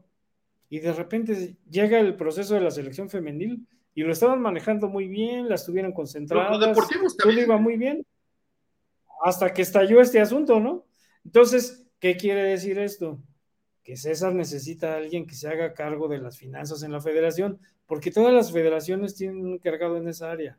César no es para estar haciendo ese tipo de cosas, ya nos lo demostró, ¿no? Jorge, pero aquí se habla de que César se va. Yo. es ingeniero. verdad no sé. Fue jugador. Lo, deportivo está bien. Las ligas de Tocho, que es su fuerte, lo ha manejado bien. Pero cuando tiene que hablar de, de mercadotecnia, de administración de empresas y eso, es donde ha fallado porque no da para eso su perfil. Necesitamos un perfil distinto de presidente de federación, se necesita un perfil distinto de presidente de ONEFA. Por ejemplo, Alejandro Jaimes tiene eh, eh, eh, estudios en administración de empresas y por eso está al frente de la LFA y lo ha hecho bien a sus capacidades. Y, la LFA, haciendo a un lado todo lo que ha pasado, ¿no? la LFA ha crecido poco, mucho, lo que sea, y ha subsistido y hasta ha aumentado equipos y se va por ahí la FAM, Edgar Zapata. Edgar Zapata tiene un perfil de estudio de estas formas y ha desarrollado el negocio de la FAM. Y le ha costado trabajo, él armó la LFA originalmente y luego se va para acá, arma su propia liga junto con dos, tres socios y ahí va trabajando.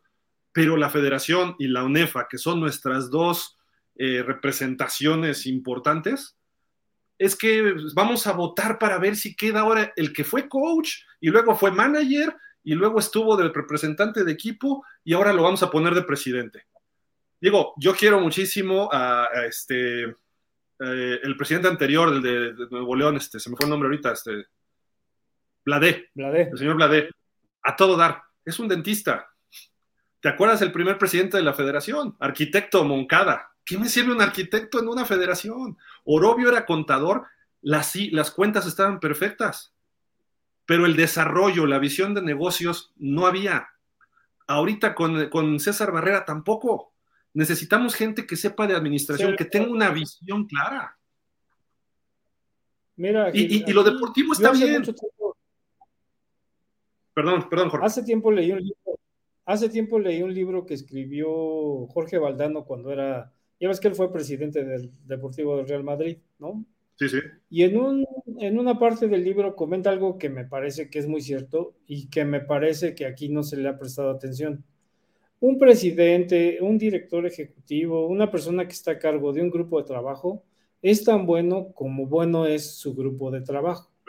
Entonces, la clave para que yo como director de una o presidente de una federación tenga una gestión exitosa es que junto a mí esté gente a la que le pueda delegar una responsabilidad y que sé que no solo la va a cumplir, sino que lo va a hacer de una manera extraordinaria. Entonces, yo no puedo ser ingeniero y puedo, pero si tengo un buen especialista en finanzas, un buen especialista en mercadotecnia y especialistas en el área deportiva y en, y en el servicio médico y en todo lo que requiere, entonces mi gestión va a ser exitosa. Pero a mí me llama la atención que estamos hablando de que quieren que se vaya a Barrera. Como yo veo las cosas, parece ser que finalmente lo más viable es que se vaya, ¿no? A menos que aquí pase alguna otra cosa. Pero. A lo mejor no se yo vuelvo a lo mismo. cuando, cuando una federación nombra su comité, se supone, porque así debe de ser, que se hacen propuestas de candidatos para todas las áreas que tiene la federación, ¿no? ¿Qué pasó cuando César Barra fue presidente? Yo no supe que, se hubieran hecho tercias o nombrar un grupo de personajes para cubrir ciertas áreas. Creo que hasta tuvo, creo, ¿eh? no estoy seguro, pero creo que él tuvo la libertad de elegir a su, a su comité, ¿no? Eso fue, eso fue. Entonces, en este, en este modelo de gestión en el que me traigo a mis cuates o a mis conocidos o a mis recomendados, pues el fracaso es lo que viene de colofón. O sea, si tú quieres armar una buena gestión, tienes que armar un muy buen equipo de trabajo. Y eso en México a veces parece difícil de entender, pero es la clave entre una gestión exitosa y una gestión que por un error, porque es un error el que cometió César Barrera, ha venido redundando como bola de nieve, ha crecido y va a terminar con la petición de salida de César. Si se da o no, no lo sé, pero todo viene de una serie de cuestiones desde el armado mal, desde el mal armado de su equipo, hasta la gestión que ha tenido, porque en lo deportivo a mí me parece que iban bien. De acuerdo. y, pero no es producto tampoco de ahorita. Es un producto que viene trabajándose de tiempo atrás, tanto en flag como en equipados, y, y, no, y desde antes que había federación. Tenemos más de 100 años jugando americano en México, hay un historial, vemos NFL, mucha gente viaja, es fanática, se preparan muchos coaches, eh, pero parece que nuestros directivos no lo hacen. O sea, yo digo, eh, yo respeto a César Barrera, eh, creo que es una buena persona socialmente, desconozco sus manejos de todo, pero no es posible que alguien que tenga una liga de tocho de repente llegue a ser el presidente de la federación así de, de golpe y porrazo. No es posible que un papá como Jorge Orobio, contador muy bueno también y todo, que de repente llegue a la federación de golpe y porrazo. Tenemos que ir preparando gente, administración pública y administración privada. Tenemos que hacer una especie de organigrama. No puede ser que no hay dinero para pagarle a nadie más que a la señora Luz y, y, sale de mi cuenta. ¿Cómo es posible que el, el, presidente de la federación le pague a la pues asistente, por no decirle secretaria de la federación? quien además se enoja si tú le dices algo, o sea, a mí no me lo ha hecho, pero he visto que ha hecho casos. Es, la vicepresidenta de facto. A mí me da pena ver los boletines que mandan, la verdad. De acuerdo. Entonces, necesitas alguien de finanzas, como tú dices, un administrador real que maneje todo, pero todo, todo esa tienes va a responder a una visión como una empresa. Cuando tú llegas, eh, o sea, la NFL México, la visión es de NFL, pero hay una visión, subvisión, por así decirlo, y una misión clara de la oficina en México. Y ve lo que ha hecho esa oficina, sin tener apoyo de la federación. Y no me refiero del apoyo de que sí somos cuates, no, me refiero al apoyo de darle bases, bases de datos. La NFL México organiza torneos de flag, o bueno, de tochito, eh, trae clínicas, trae jugadores, vende por un equipo, vende por otro, vende a nivel liga, derechos de transmisión. ¿Y, cuánta gente trabajaba ahí, Jorge? Cuatro personas y una recepcionista. Y ya, no necesitas más, pero lo puedes hacer con gente que está preparada. No, y no estoy hablando de que esté de, Harvard.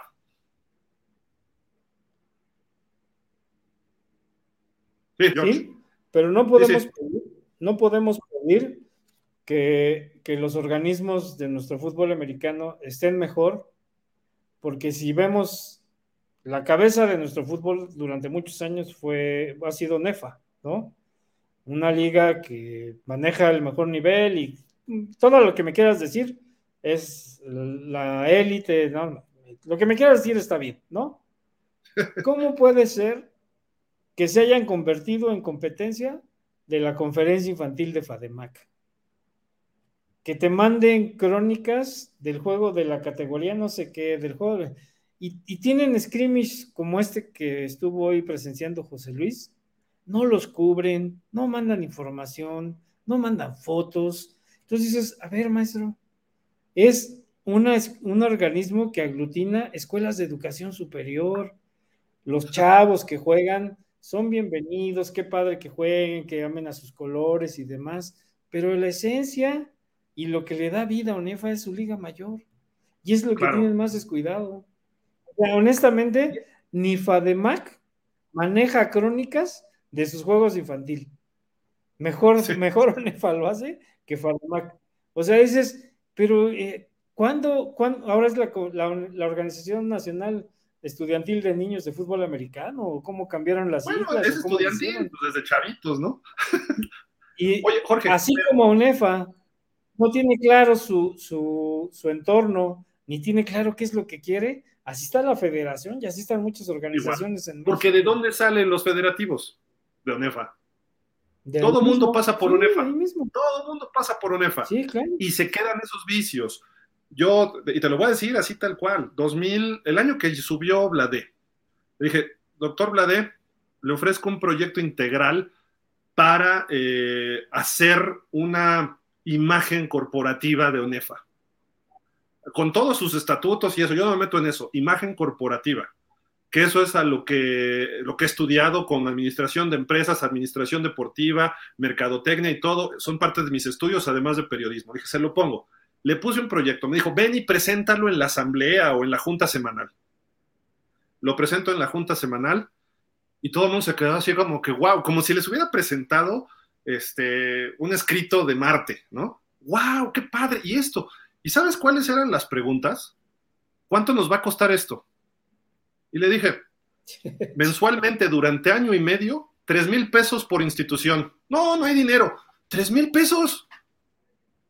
Les dije, ustedes están aquí cada lunes partiéndose el alma y todo lo productivo que hacen, digo, quizá fue pues, un poco ingenuo de mi parte pensar eso, pero se los dije, este, lo productivo que hacen no se refleja. Hay que, cuando haces algo bueno hay que cacarearlo. Y ustedes no cacarean lo que hacen. Y uno se interesó, hicieron dos preguntas. Uno me preguntó de la, de la cuestión del dinero y otro, eh, Chavita, el jefe de prensa de, la UNEFA desde hace varios años. No, pero es que no se puede. Le dije, oye, ¿Tú crees que la Autónoma de Nuevo León no puede poner a dos chavos como que le den servicio social para que me cubran todo lo que hacen la semana los auténticos? El TEC de Monterrey, la UNAM, eh, Acatlán, este, Burros, etcétera, ¿no, no pueden?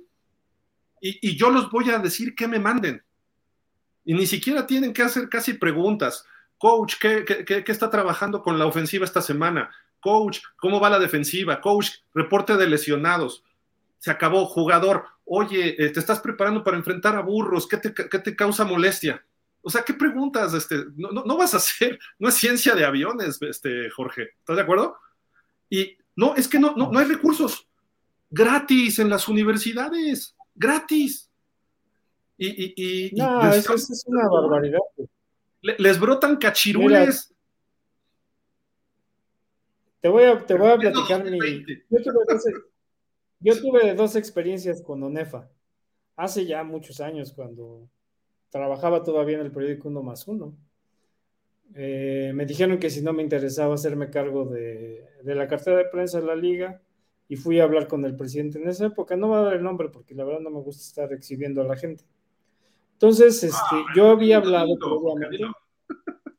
había hablado previamente con la gente. No, pues ya tiene muchos años. 30. Creo que la ONEFA todavía estaba, ahí en San Cosme, ¿te acuerdas? En la casa de Celestino García, por ahí. Hace 30 años. ¿Quién habrá sido este que se fue al TEC? Este, Bueno, el caso es que me ofrece, yo ya había hablado con Estadio W, había hablado con Estadio W y les estaba ofreciendo que hiciéramos un programa de ONEFA en el que se hablara de muchas cosas que le interesaran a los equipos. Entonces, cuando me entrevisto con estos cuates, antes que nada les digo, oigan, tengo este, este asunto, antes de platicar de cualquier cosa. Este, ¿Podemos llevarlo a cabo? ¿Y qué crees que me dijeron? ¿Y para qué queremos un programa de radio? Entonces, eh, cuando me dijeron, yo dije, no, ¿saben qué? Este, creo que estamos en diferentes percepciones de lo que queremos para la liga. No tiene caso seguir platicando porque eso no nos va a servir. Posteriormente, cuando yo era el jefe de prensa ahí en Pumas, este, cuando estaba el asunto de que se hicieran los techs y que no sé qué y no sé cuánto, entonces alguien se le ocurre decir que me van a proponer para ser el encargado de prensa, ¿no? Y ya sabes, como todo, ¿le entras? le dije, no, pues es que, es que mira, lo que tú me decías, es que todas las instituciones tienen su gente de servicio social que te puede dejar ver. Muy sencillo. Si yo le entro, lo primero que tenemos que hacer es un congreso con todos esos personajes de los que me estás hablando y con ellos decirles qué es lo que queremos que nos estén reportando de cada juego, de cada entrenamiento, de entrevistas, de todo lo demás. Aunque yo les tenga que, que ayudar en lo que se requiera, pero tenemos que pedirles que tenemos que hacerles ver qué es lo que queremos para la liga y de qué manera el trabajo de ellos va a incidir en hacer que la imagen de la liga mejore. No, pues es que no se puede. Pues, gracias. Pues, o sea, no te dan las condiciones para trabajar. ¿Qué falta, Jorge? Visión. Visión y misión. Sí, claro. O sea, no puedes tener jugadores universitarios de 25 años jugando todavía. ¿Por qué no empatar Pero, las edades con lo que estudiamos? Estudias de 18 a 22, de 18 a 23. Esa debe ser la liga. ONEF es una liga de coaches. ONEFA es una liga de coaches y conviene a los coaches, es lo que buscan. Y si a los coaches, a la mayoría les conviene que tener jugadores grandes de edad, los van a tener. ¿Por qué, ¿Por qué les conviene? Pues porque empezaron a quedarse con los jugadores que en los Tex ya no tenían cabida, ¿no? Y empezaron Por a mejorar ejemplo, sus equipos. Max Lara ya fue bicampeón en Conadeip, ya se había retirado y regresa este año con Acatlán, con su coach, con Horacio García. ¿Cuántos jugadores del Tec Toluca tiene Acatlán? Brando Niebla, todas las broncas, va a jugar con Acatlán. ¿Por qué? Porque el coach Horacio Pues sí, es buen coach, quieren jugar ahí, ¿se entiende? No, y mira, tú como entrenador buscas, dentro del reglamento buscas lo que te favorece. Claro. Eso no lo podemos negar, ni los podemos culpar porque aprovechen lo que el reglamento les permite hacer, ¿no? Pues Y sí. si ellos se ponen abusados y se llevan jugadores buenos, aprovechando esos, esos resquicios que tiene el reglamento, pues lo van a seguir haciendo. Y entonces se quejan los que no lo hacen, ¿no? Pero es, es, este, es triste, pero a mí me parece que falta mucho profesionalismo en el medio del fútbol americano. Me parece que, sobre todo las ligas, este, pues no tienen cuadros que digamos que son así. A mí me parece, por ejemplo, que la gente que ha manejado Fademac los últimos años lo ha hecho muy bien. Porque aún y cuando no tienen liga, bueno, tuvieron liga mayor un tiempo y etcétera, y han hecho algunos este, ensayos ahí, pero la liga se ha mantenido siempre bien, hay mucha gente que la sigue, han crecido, han tenido la visión de tener sus redes sociales, sus transmisiones en redes sociales y demás. Eh, A mí me parece una pena que UNEFA no pueda conseguir transmisiones de televisión, por ejemplo, ¿no? Y siempre se argumenta lo mismo. No, es que somos instituciones diferentes y cada institución tiene sus propias reglas y sus... Pues sí, maestro, pero si quieres tener un beneficio, porque las transmisiones de televisión sí te llevan patrocinadores y te llevan muchas cosas, pues hay que sacrificar a veces algo de eso. Pero no hay los cuadros de gestión que se requieren para hacer eso. De acuerdo. Y entonces, Mira, vamos a ver comentarios, ¿no? imagínate. ¿Cómo ves? Sí, Andrea, Andrea Álvarez, saludos chicos, ¿cómo estás, Andrea? Benito Bonilla dice, qué mal, qué mal, da coraje, creo que nadie entiende que ya estuvo de corrupción. Ojalá haya sanciones muy severas y las chicas, felicidades, se merecen haber llegado a la final y para mí son campeonas. Gracias, les doy por ponerse la bandera y amar a su nación, ¿de acuerdo? Ellas se rifaron y, a- sí, claro. fueron y to- lograron. Hicieron lo suyo, ¿no? Hicieron Ojalá hubieran tenido la oportunidad de hacer más, pero bueno, que hubieran llegado a tiempo. no por lo menos plata, ¿eh? Yo creo que le hubieran peleado fuerte pero a las estadounidenses. Pues pero el hubiera no existe, Gil, ¿no? O sea, No, no, pero bien Desafortunadamente pasó no en el torneo, Jorge. lo El balance, tú es has que no visto la fútbol. oportunidad de pelear por más, ¿no?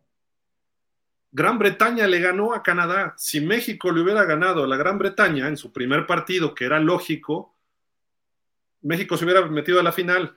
Y ahí en esa final, digo, Estados Unidos es un equipo superior, cuatro veces campeonas y lo que tú digas y mandes. Pero creo que el único equipo que le pudo haber competido en este torneo era México.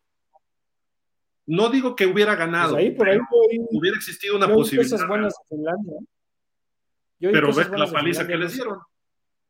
Oye, hablaría al aire porque la verdad es que yo no tuve oportunidad de seguir el torneo, pero a mí me parece que es lamentable que no hayan tenido la posibilidad de buscar algo más.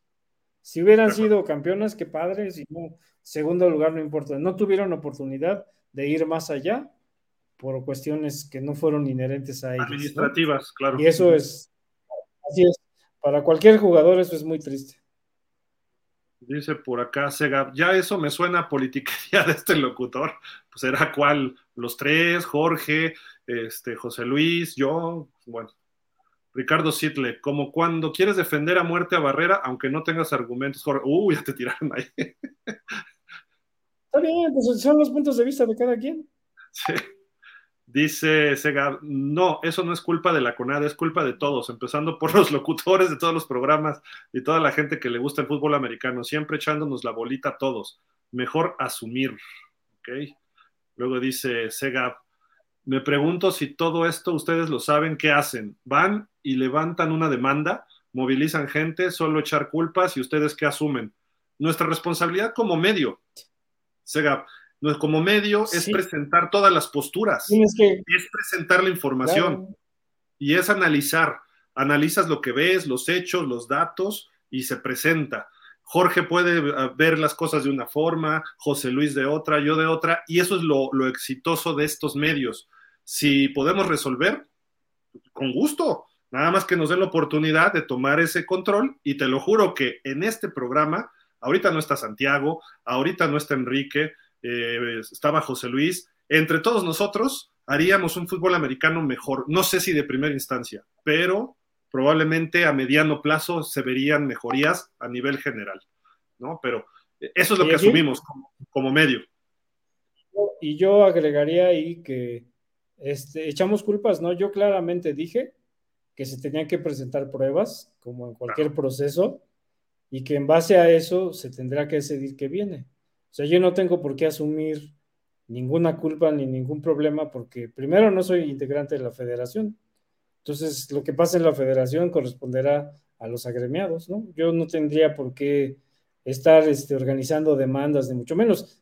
Que en los otros medios lo quieran hacer, pues ya es otra cosa, ¿no? Pero no tenemos por qué Oye, y además no es, no- no es- la gente no es culpable más que de delitos. Aquí hay responsabilidades. Y tú cuando eres presidente de una federación, eres responsable de la federación, de todo lo que ocurra. Así como cuando eres entrenador de un equipo, si el equipo no funciona, ¿a quién van a cambiar? No a 50 jugadores, van a cambiar al coach, porque el coach no sabe cómo mover a 50. Ese es el caso de César Barrera. Si las cosas fallan, pues no van a cambiar a todas las asociaciones, presidentes, ligas, se va a ir él, porque él es el responsable de esa federación. Y si no puede hacer la administración correcta de un caso, de dos, tres o de ningún o, o de varios, pues ese ya es un problema y es responsable.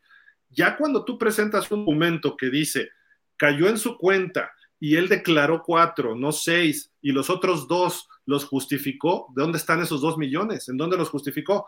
Que eso es el siguiente paso. Ahorita ya sabemos cuándo tuvo el dinero y cuándo empezó a actuar con dinero para comprar boletos. No sabíamos eso hasta, hasta hoy, que lo consiguió José Luis. Nosotros pedimos en transparencia, al igual que muchos medios, y algunos han tardado, otros no. A mí me dijeron que me responden en 20 días, ya van 15. Espero que en 5 días me, den, me van a dar lo mismo que a José Luis. A José Luis le dieron lo que le llaman una CLC, que estas CLC son formatos de gobierno para movimientos de dinero. Hay una CLC, un, un pedido, eh, lo autorizan varias personas y entonces sale el dinero y ya se le paga a quien se le tenga que pagar. Entonces, así es como es la administración pública. ¿Qué asumimos nosotros? Nosotros no echamos culpas. Estamos señalando posibles escenarios. Si, ¿Qué pasó con esos dos millones? ¿Por qué dijo cuatro cuando eran seis? ¿Esos dos millones se los pidió Conade o él los administró mal o fueron el extra que tuvo que pagar por todos los errores de dos meses de él y de Conade? Entonces, ese tipo de cuestiones son las que presentamos. Él tendrá que rendir cuentas con quien tenga que rendir cuentas. No, a nosotros no. Nosotros presentamos lo que encontramos. Esa es nuestra parte, presentar lo que no se conoce, presentarles estos datos que ustedes no tienen. ¿Por qué? Porque nosotros los acercamos al fútbol americano, queremos que esto crezca. ¿Y eso con qué? Con transparencia. Aquí se dice de nombre y apellido todo. Nombre y apellido, pasa, ahí está. Si no, no estamos diciendo él es culpable o, o él es el inocente, y es no, estamos señalando hechos y esos hechos te pueden llevar a un análisis y puedes deducir cosas. Eso lo deducen ustedes. Nosotros presentamos cómo se dan las cosas. Eso es un medio de comunicación y podemos hacer análisis y podemos presentar escenarios. Eso es lo que hacemos y esa es nuestra parte que asumimos con muchísimo gusto, Sega. Espero que se entienda esto porque creo que ahorita en el fútbol americano, y lo dijo Jorge, la gente no entiende cómo funciona la federación, pero la gente no entiende cómo funcionan los medios y, confunden un medio con redes sociales. Las redes sociales son chismerío, a veces hay cosas muy, muy de fondo y ves cómo se mueven las cosas, pero no significa que ahí te informes. Un medio de comunicación como es Pausa de los Dos Minutos, como es En Zone o como es Hoslar Sport, somos medios consolidados, somos gente que ha cubierto fútbol americano 30 años, Jorge, 28 yo, José Luis 23, eh, Santiago igual, 40, eh, Enrique otro tanto. Sabemos cómo se mueve el fútbol americano, entonces avalan esos medios todo esto. Entonces, eso es lo que asumimos. Esperemos que se te haya resuelto algo y si no, por lo menos tengas más información. Y si no, por lo menos escuchas otras versiones de las cosas y eso te puede ayudar para que tú tengas la opinión que te mereces y no la que te, la que te digan las muchachas o la que te diga César Barrera o la que te diga la CONADE, sino todas las versiones. Eso es, el eso es un medio de comunicación.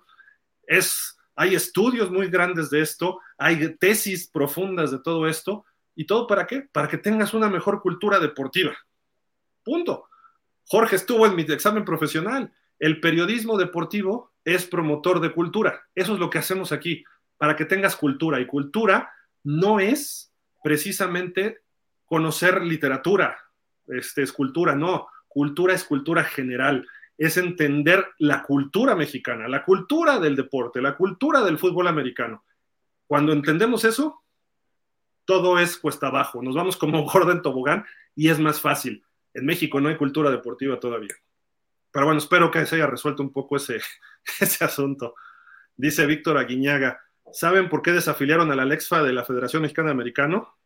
Pues sí, ¿no? Por malos este, manejos, ¿no? Nos dijo José Luis. Lip Studio dice, ¿no nos podríamos afiliar a la NFL mejor? Una sucursal acá. Pues a lo mejor algún día tenemos equipo, ¿no? Y oye, Cuando lástima que ya vendieron los Broncos, pero podemos haberlos comprado. Los volvemos los Broncos Regios de Monterrey, ¿no? O de Reynosa, ¿no? Como los de béisbol. Tomás Flores, ¿qué ole Tomás? ¿Cómo estás? Saludos amigos, excelente programa. Pero ¿qué me pueden decir sobre el conflicto de intereses con la marca de ropa que como funcionario público sí corre, sí corre con una responsabilidad? ¿Y en qué se gastó Barrera el presupuesto del año pasado? Abrazos. Tomás, eso tiene que rendir cuentas él de lo que estamos platicando. No sabemos del año pasado, el asunto que estamos viendo ahorita es el Mundial de Finlandia. Y de la ropa, él aclaró que es Edgar Torres López, ¿no? ETL, que él no tiene nada que ver. Habría que ver, si, si quieres saberlo, Tomás, nosotros no somos los que podemos responder eso. Hay que ir a la propiedad este, intelectual y industrial, perdón, propiedad industrial y a los registros públicos y ver la sociedad que tienen. Si él aparece como socio de esa empresa con Edgar Torres, entonces ahí hay un conflicto de intereses. Si no, no. Es Edgar Torres y la Federación Americana. Punto. Son dos entes distintos legalmente. Pero ve al registro de propiedad industrial y todo esto y pide ETL, haces tu solicitud y te la contestan. Hay, hay este, formas. No sé dónde sea. Pregúntale a un abogado, él lo debe saber, ¿no? Oye, Gil, pero aquí algo que me llama la atención es que ETL fue patrocinador de la federación desde que estaba Jorge Rubio. Correcto. O sea, no tiempo, ¿no? Encontré esto en internet, para, pero aquí algo que me llama la atención es que este le fue patrocinador de la federación desde... No llegó con César Barrera, llegaron desde antes, desde que estaba Jorge Orobio, ¿no? Entonces, y antes fue el CD realidad, El CD Pro patrocinó, pero es que también eh, hay que entender qué tipo de patrocinios eran, porque hasta donde yo tengo entendido, lo que daban era ropa. Exacto. O sea, no sé qué, qué, posible acto de deshonestidad puede haber el regalar uniformes a los equipos. O sea, yo no Me dan dos playeras más. Al contrario. Al contrario, a mí me parece que es bueno si Es empresa, si, es tu empresa, Jorge, o eres socio, pues sí puede haber conflicto de intereses. Eso sí. Pero si es de alguien más. Si estás percibiendo beneficios si estás percibiendo beneficios, pero en este caso, más que percibir beneficios como dueño de la empresa, estás pagando por Pero es, como la publicidad. La gente no ve un beneficio de la publicidad y sí lo hay. Tu presencia de marca tiene un beneficio afuera de, a través del medio, de un espectacular o un evento internacional, si hay un beneficio, porque tu presencia de marca repercute en otros lados. Entonces, si hay un beneficio, quizá no es económico, eh, pero eh, eh, se, puede hacer, pero primero hay que saber ETL, quiénes son los socios o si solo es un dueño. Si César Barrera, Jonathan Barrera o algún Barrera está ahí metido, ahí sí.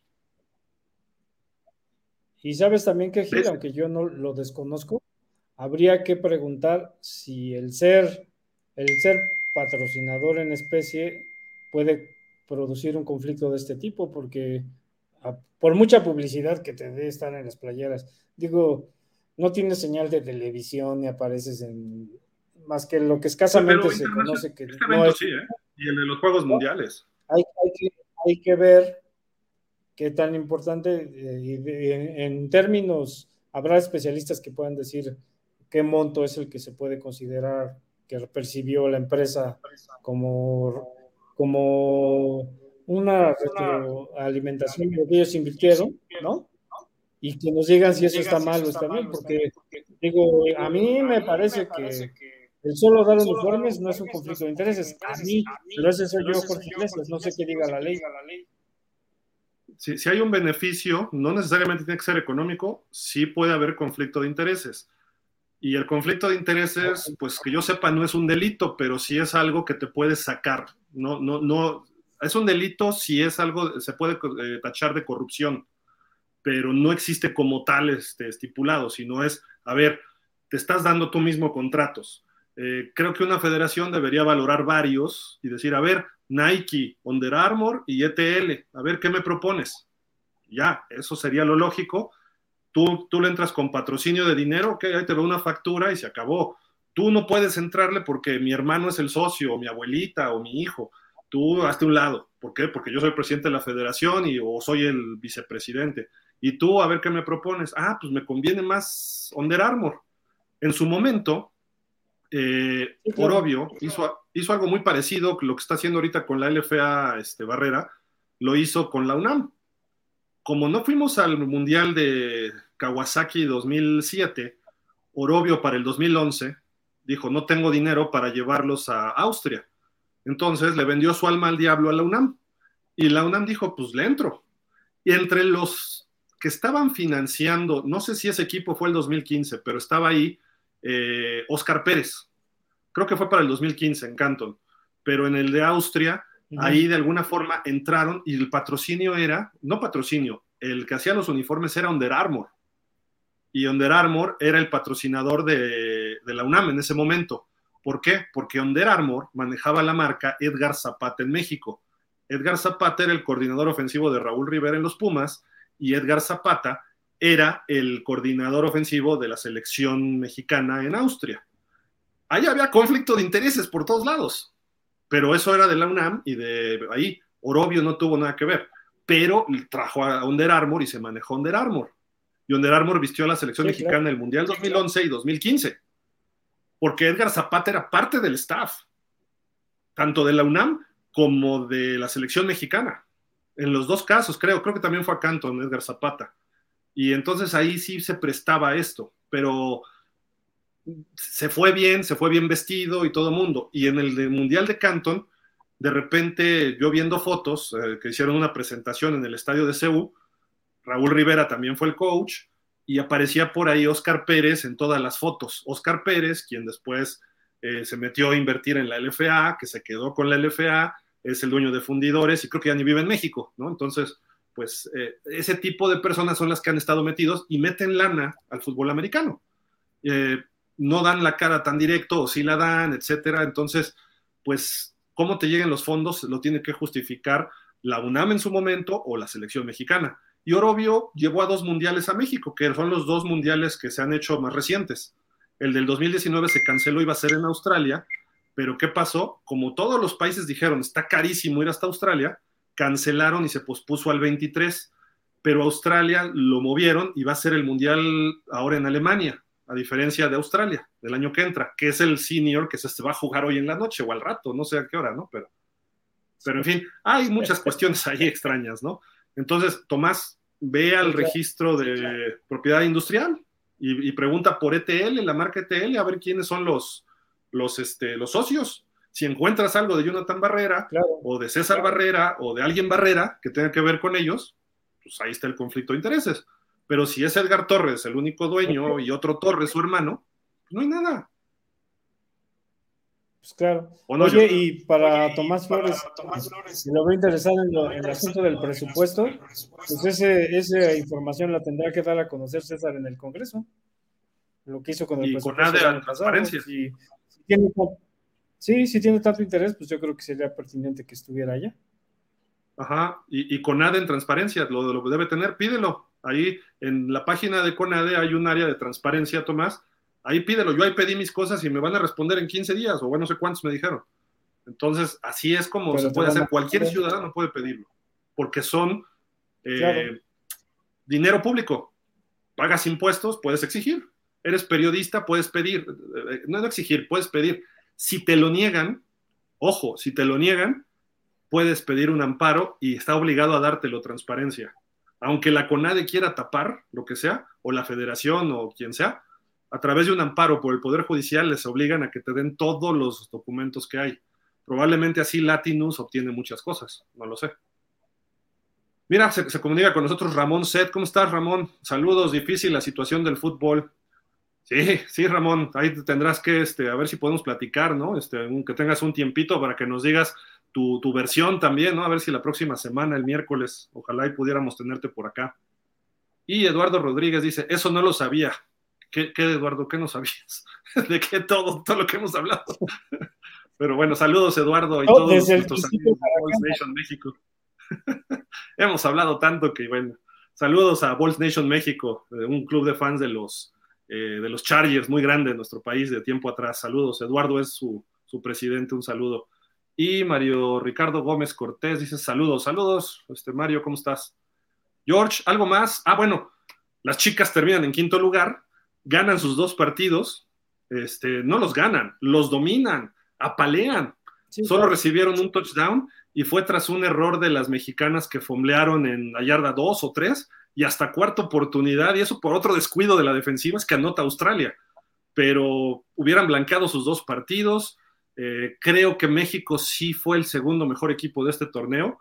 Este, hubiéramos terminado con la de plata, con oportunidad de pelear la de oro. Es mi punto de vista con eh, tuvimos, este, estuvimos comentando durante los partidos aquí en pausa las desmañanadas, tanto miércoles como domingo, y la chica esta Angie Cruz, la coreback, qué bárbara, cómo juega esta muchacha, Jorge, eh, es una coreback hecha y derecha, la verdad. Y hay varias muchachas de primer nivel, ¿eh? de primer nivel, eh, sus trayectorias bien, un equipo muy disciplinado, muy bien coachado por Giovanni Carrillo y sus asistentes, defensivamente todos sus fundamentos muy bien hechos. Obviamente nos tocó Australia, que son una pachanga, tenían tres jugadores con talento y se acabó. Y luego Alemania, había un poquito más de talento ahí, pero las mexicanas muy superiores, se ve que les llevan años luz de ventaja a estos dos equipos de, jugar fútbol americano y de organización. Eh, deportivamente México está bien en este deporte. Sí, regresamos a lo mismo. El equipo además estaba bien preparado y cumplió con un buen proceso de integración antes de viajar. Lástima de todo lo demás, ¿no? Pero yo, al margen de todo esto, a mí sí me gustaría expresar mi, sincera felicitación a todas las integrantes del equipo, porque no tuvieron que sobreponerse solamente a los rivales, a muchos imponderables, y pues eso es parte de lo que nos enseña el fútbol americano, ¿no? A no rendirnos ante ninguna circunstancia, y creo que ellas ahorita son el más claro ejemplo de lo que es eso, y ojalá en el futuro pues se logren diferentes condiciones para este tipo de viajes y que las cosas se hagan de manera diferente para que puedan tener la oportunidad de, llegar hasta donde puedan con sus capacidades, pero que sean ellas las que, las que determinen hasta dónde sí o hasta dónde no. Yo, si fuera César Barrera, estaría levantando el teléfono, hablando con el presidente de USA Football y decirle, en dos semanas te invito a que vengas a la Ciudad de México con tu equipo femenil a tener una final no oficial del Mundial de Finlandia 2022 contra mi equipo mexicano.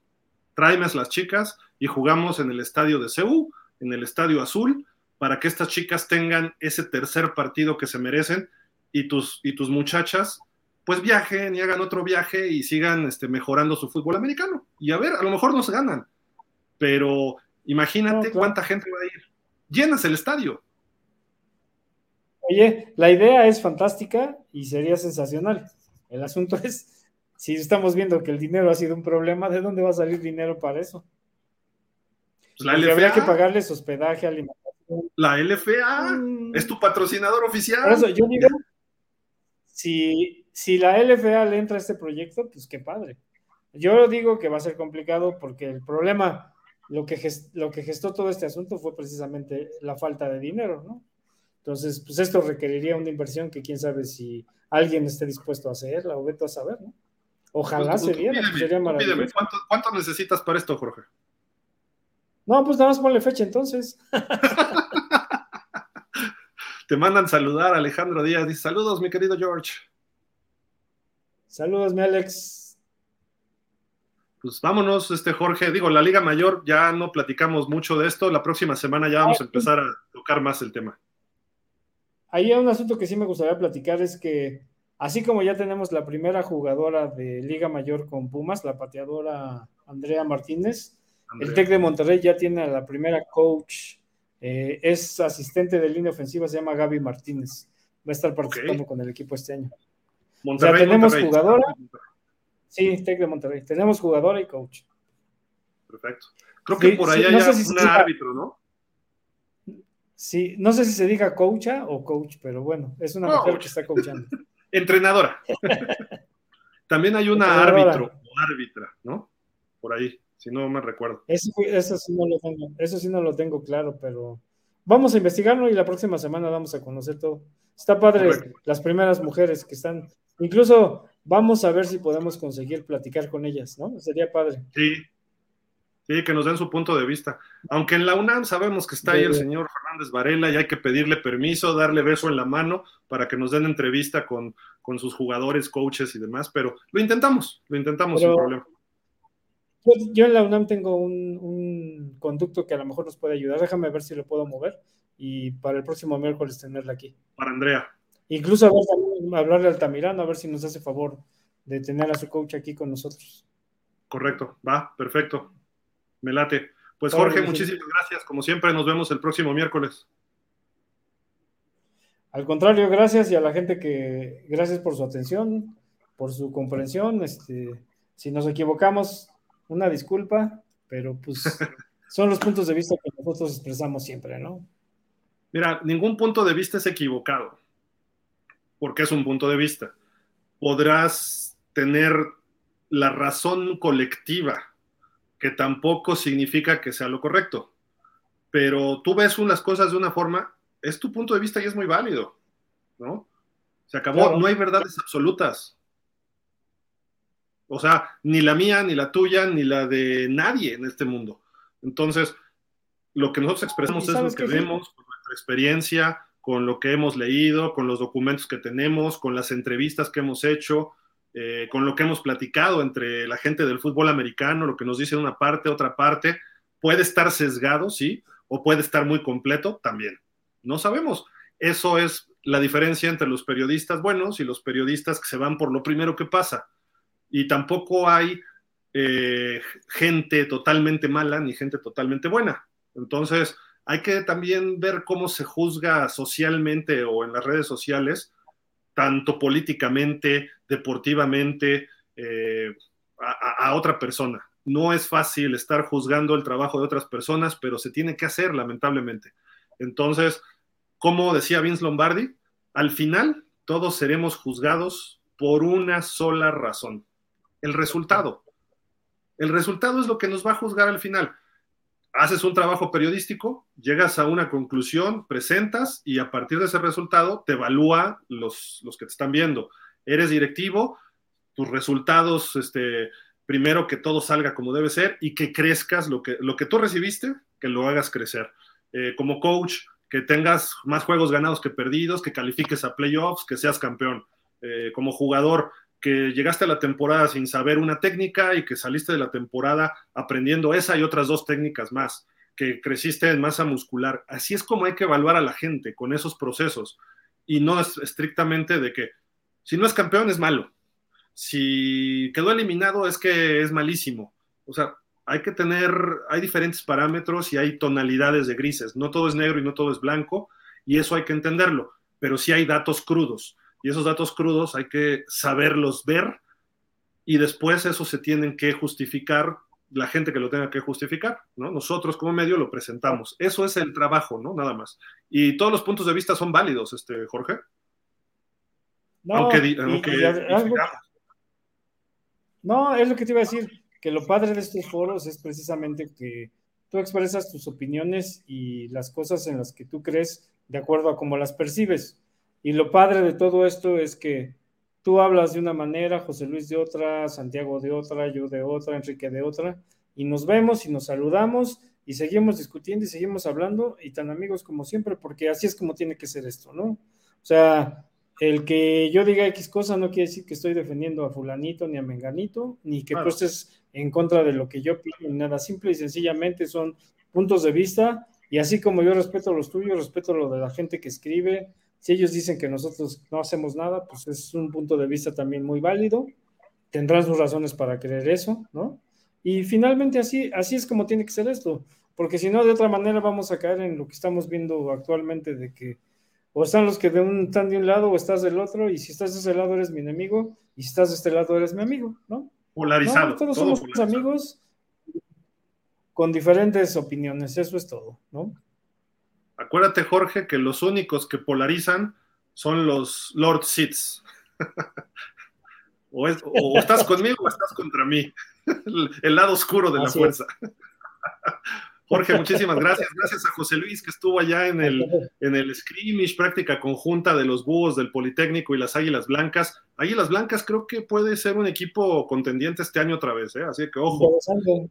Habría, que ver si ya podemos empezar a, platicar con algunos head coaches, ¿no? Para también, conocer cómo, cómo van integrando sus equipos y cómo ven todos. Ya está muy próximo el inicio de la temporada, ya estamos prácticamente a 20 días.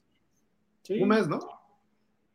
Sí, hay que empezar a, platicar con los coaches, que obviamente que por sus actividades puedan hacerlo, porque pues, de hoy quería hablar con el coach de Águilas Blancas hubiera sido imposible porque tenían su scrimmage, ¿no? Pero pues sí, vamos a ver con cuántos coaches podemos platicar y, empezar a calentar un poquito el ambiente. Sí. Y quizá el nuevo presidente de la UNEFA también es importante platicar con él y que nos, nos plantea hacia dónde va la UNEFA ahora, ¿no? Pero bueno, en fin, vámonos, Jorge, muchísimas gracias. Amigos, todos gracias. José Luis, muchas gracias. Santiago, Enrique no pudieron estar con nosotros hoy, pero esperemos verlos la próxima semana. Enrique por ahí ya tiene otras chambas que nos está dando la espalda, pero un saludo hasta Regioland, allá, que allá está la bronca fuerte, ¿no? La grilla fuerte ahorita con el Nacional Senior. Pero bueno, muchísimas gracias. En el juego de las elecciones. está en el juego de las elecciones. Sí. Nos estamos viendo. Gracias a todos. Cuídense. Hasta la próxima.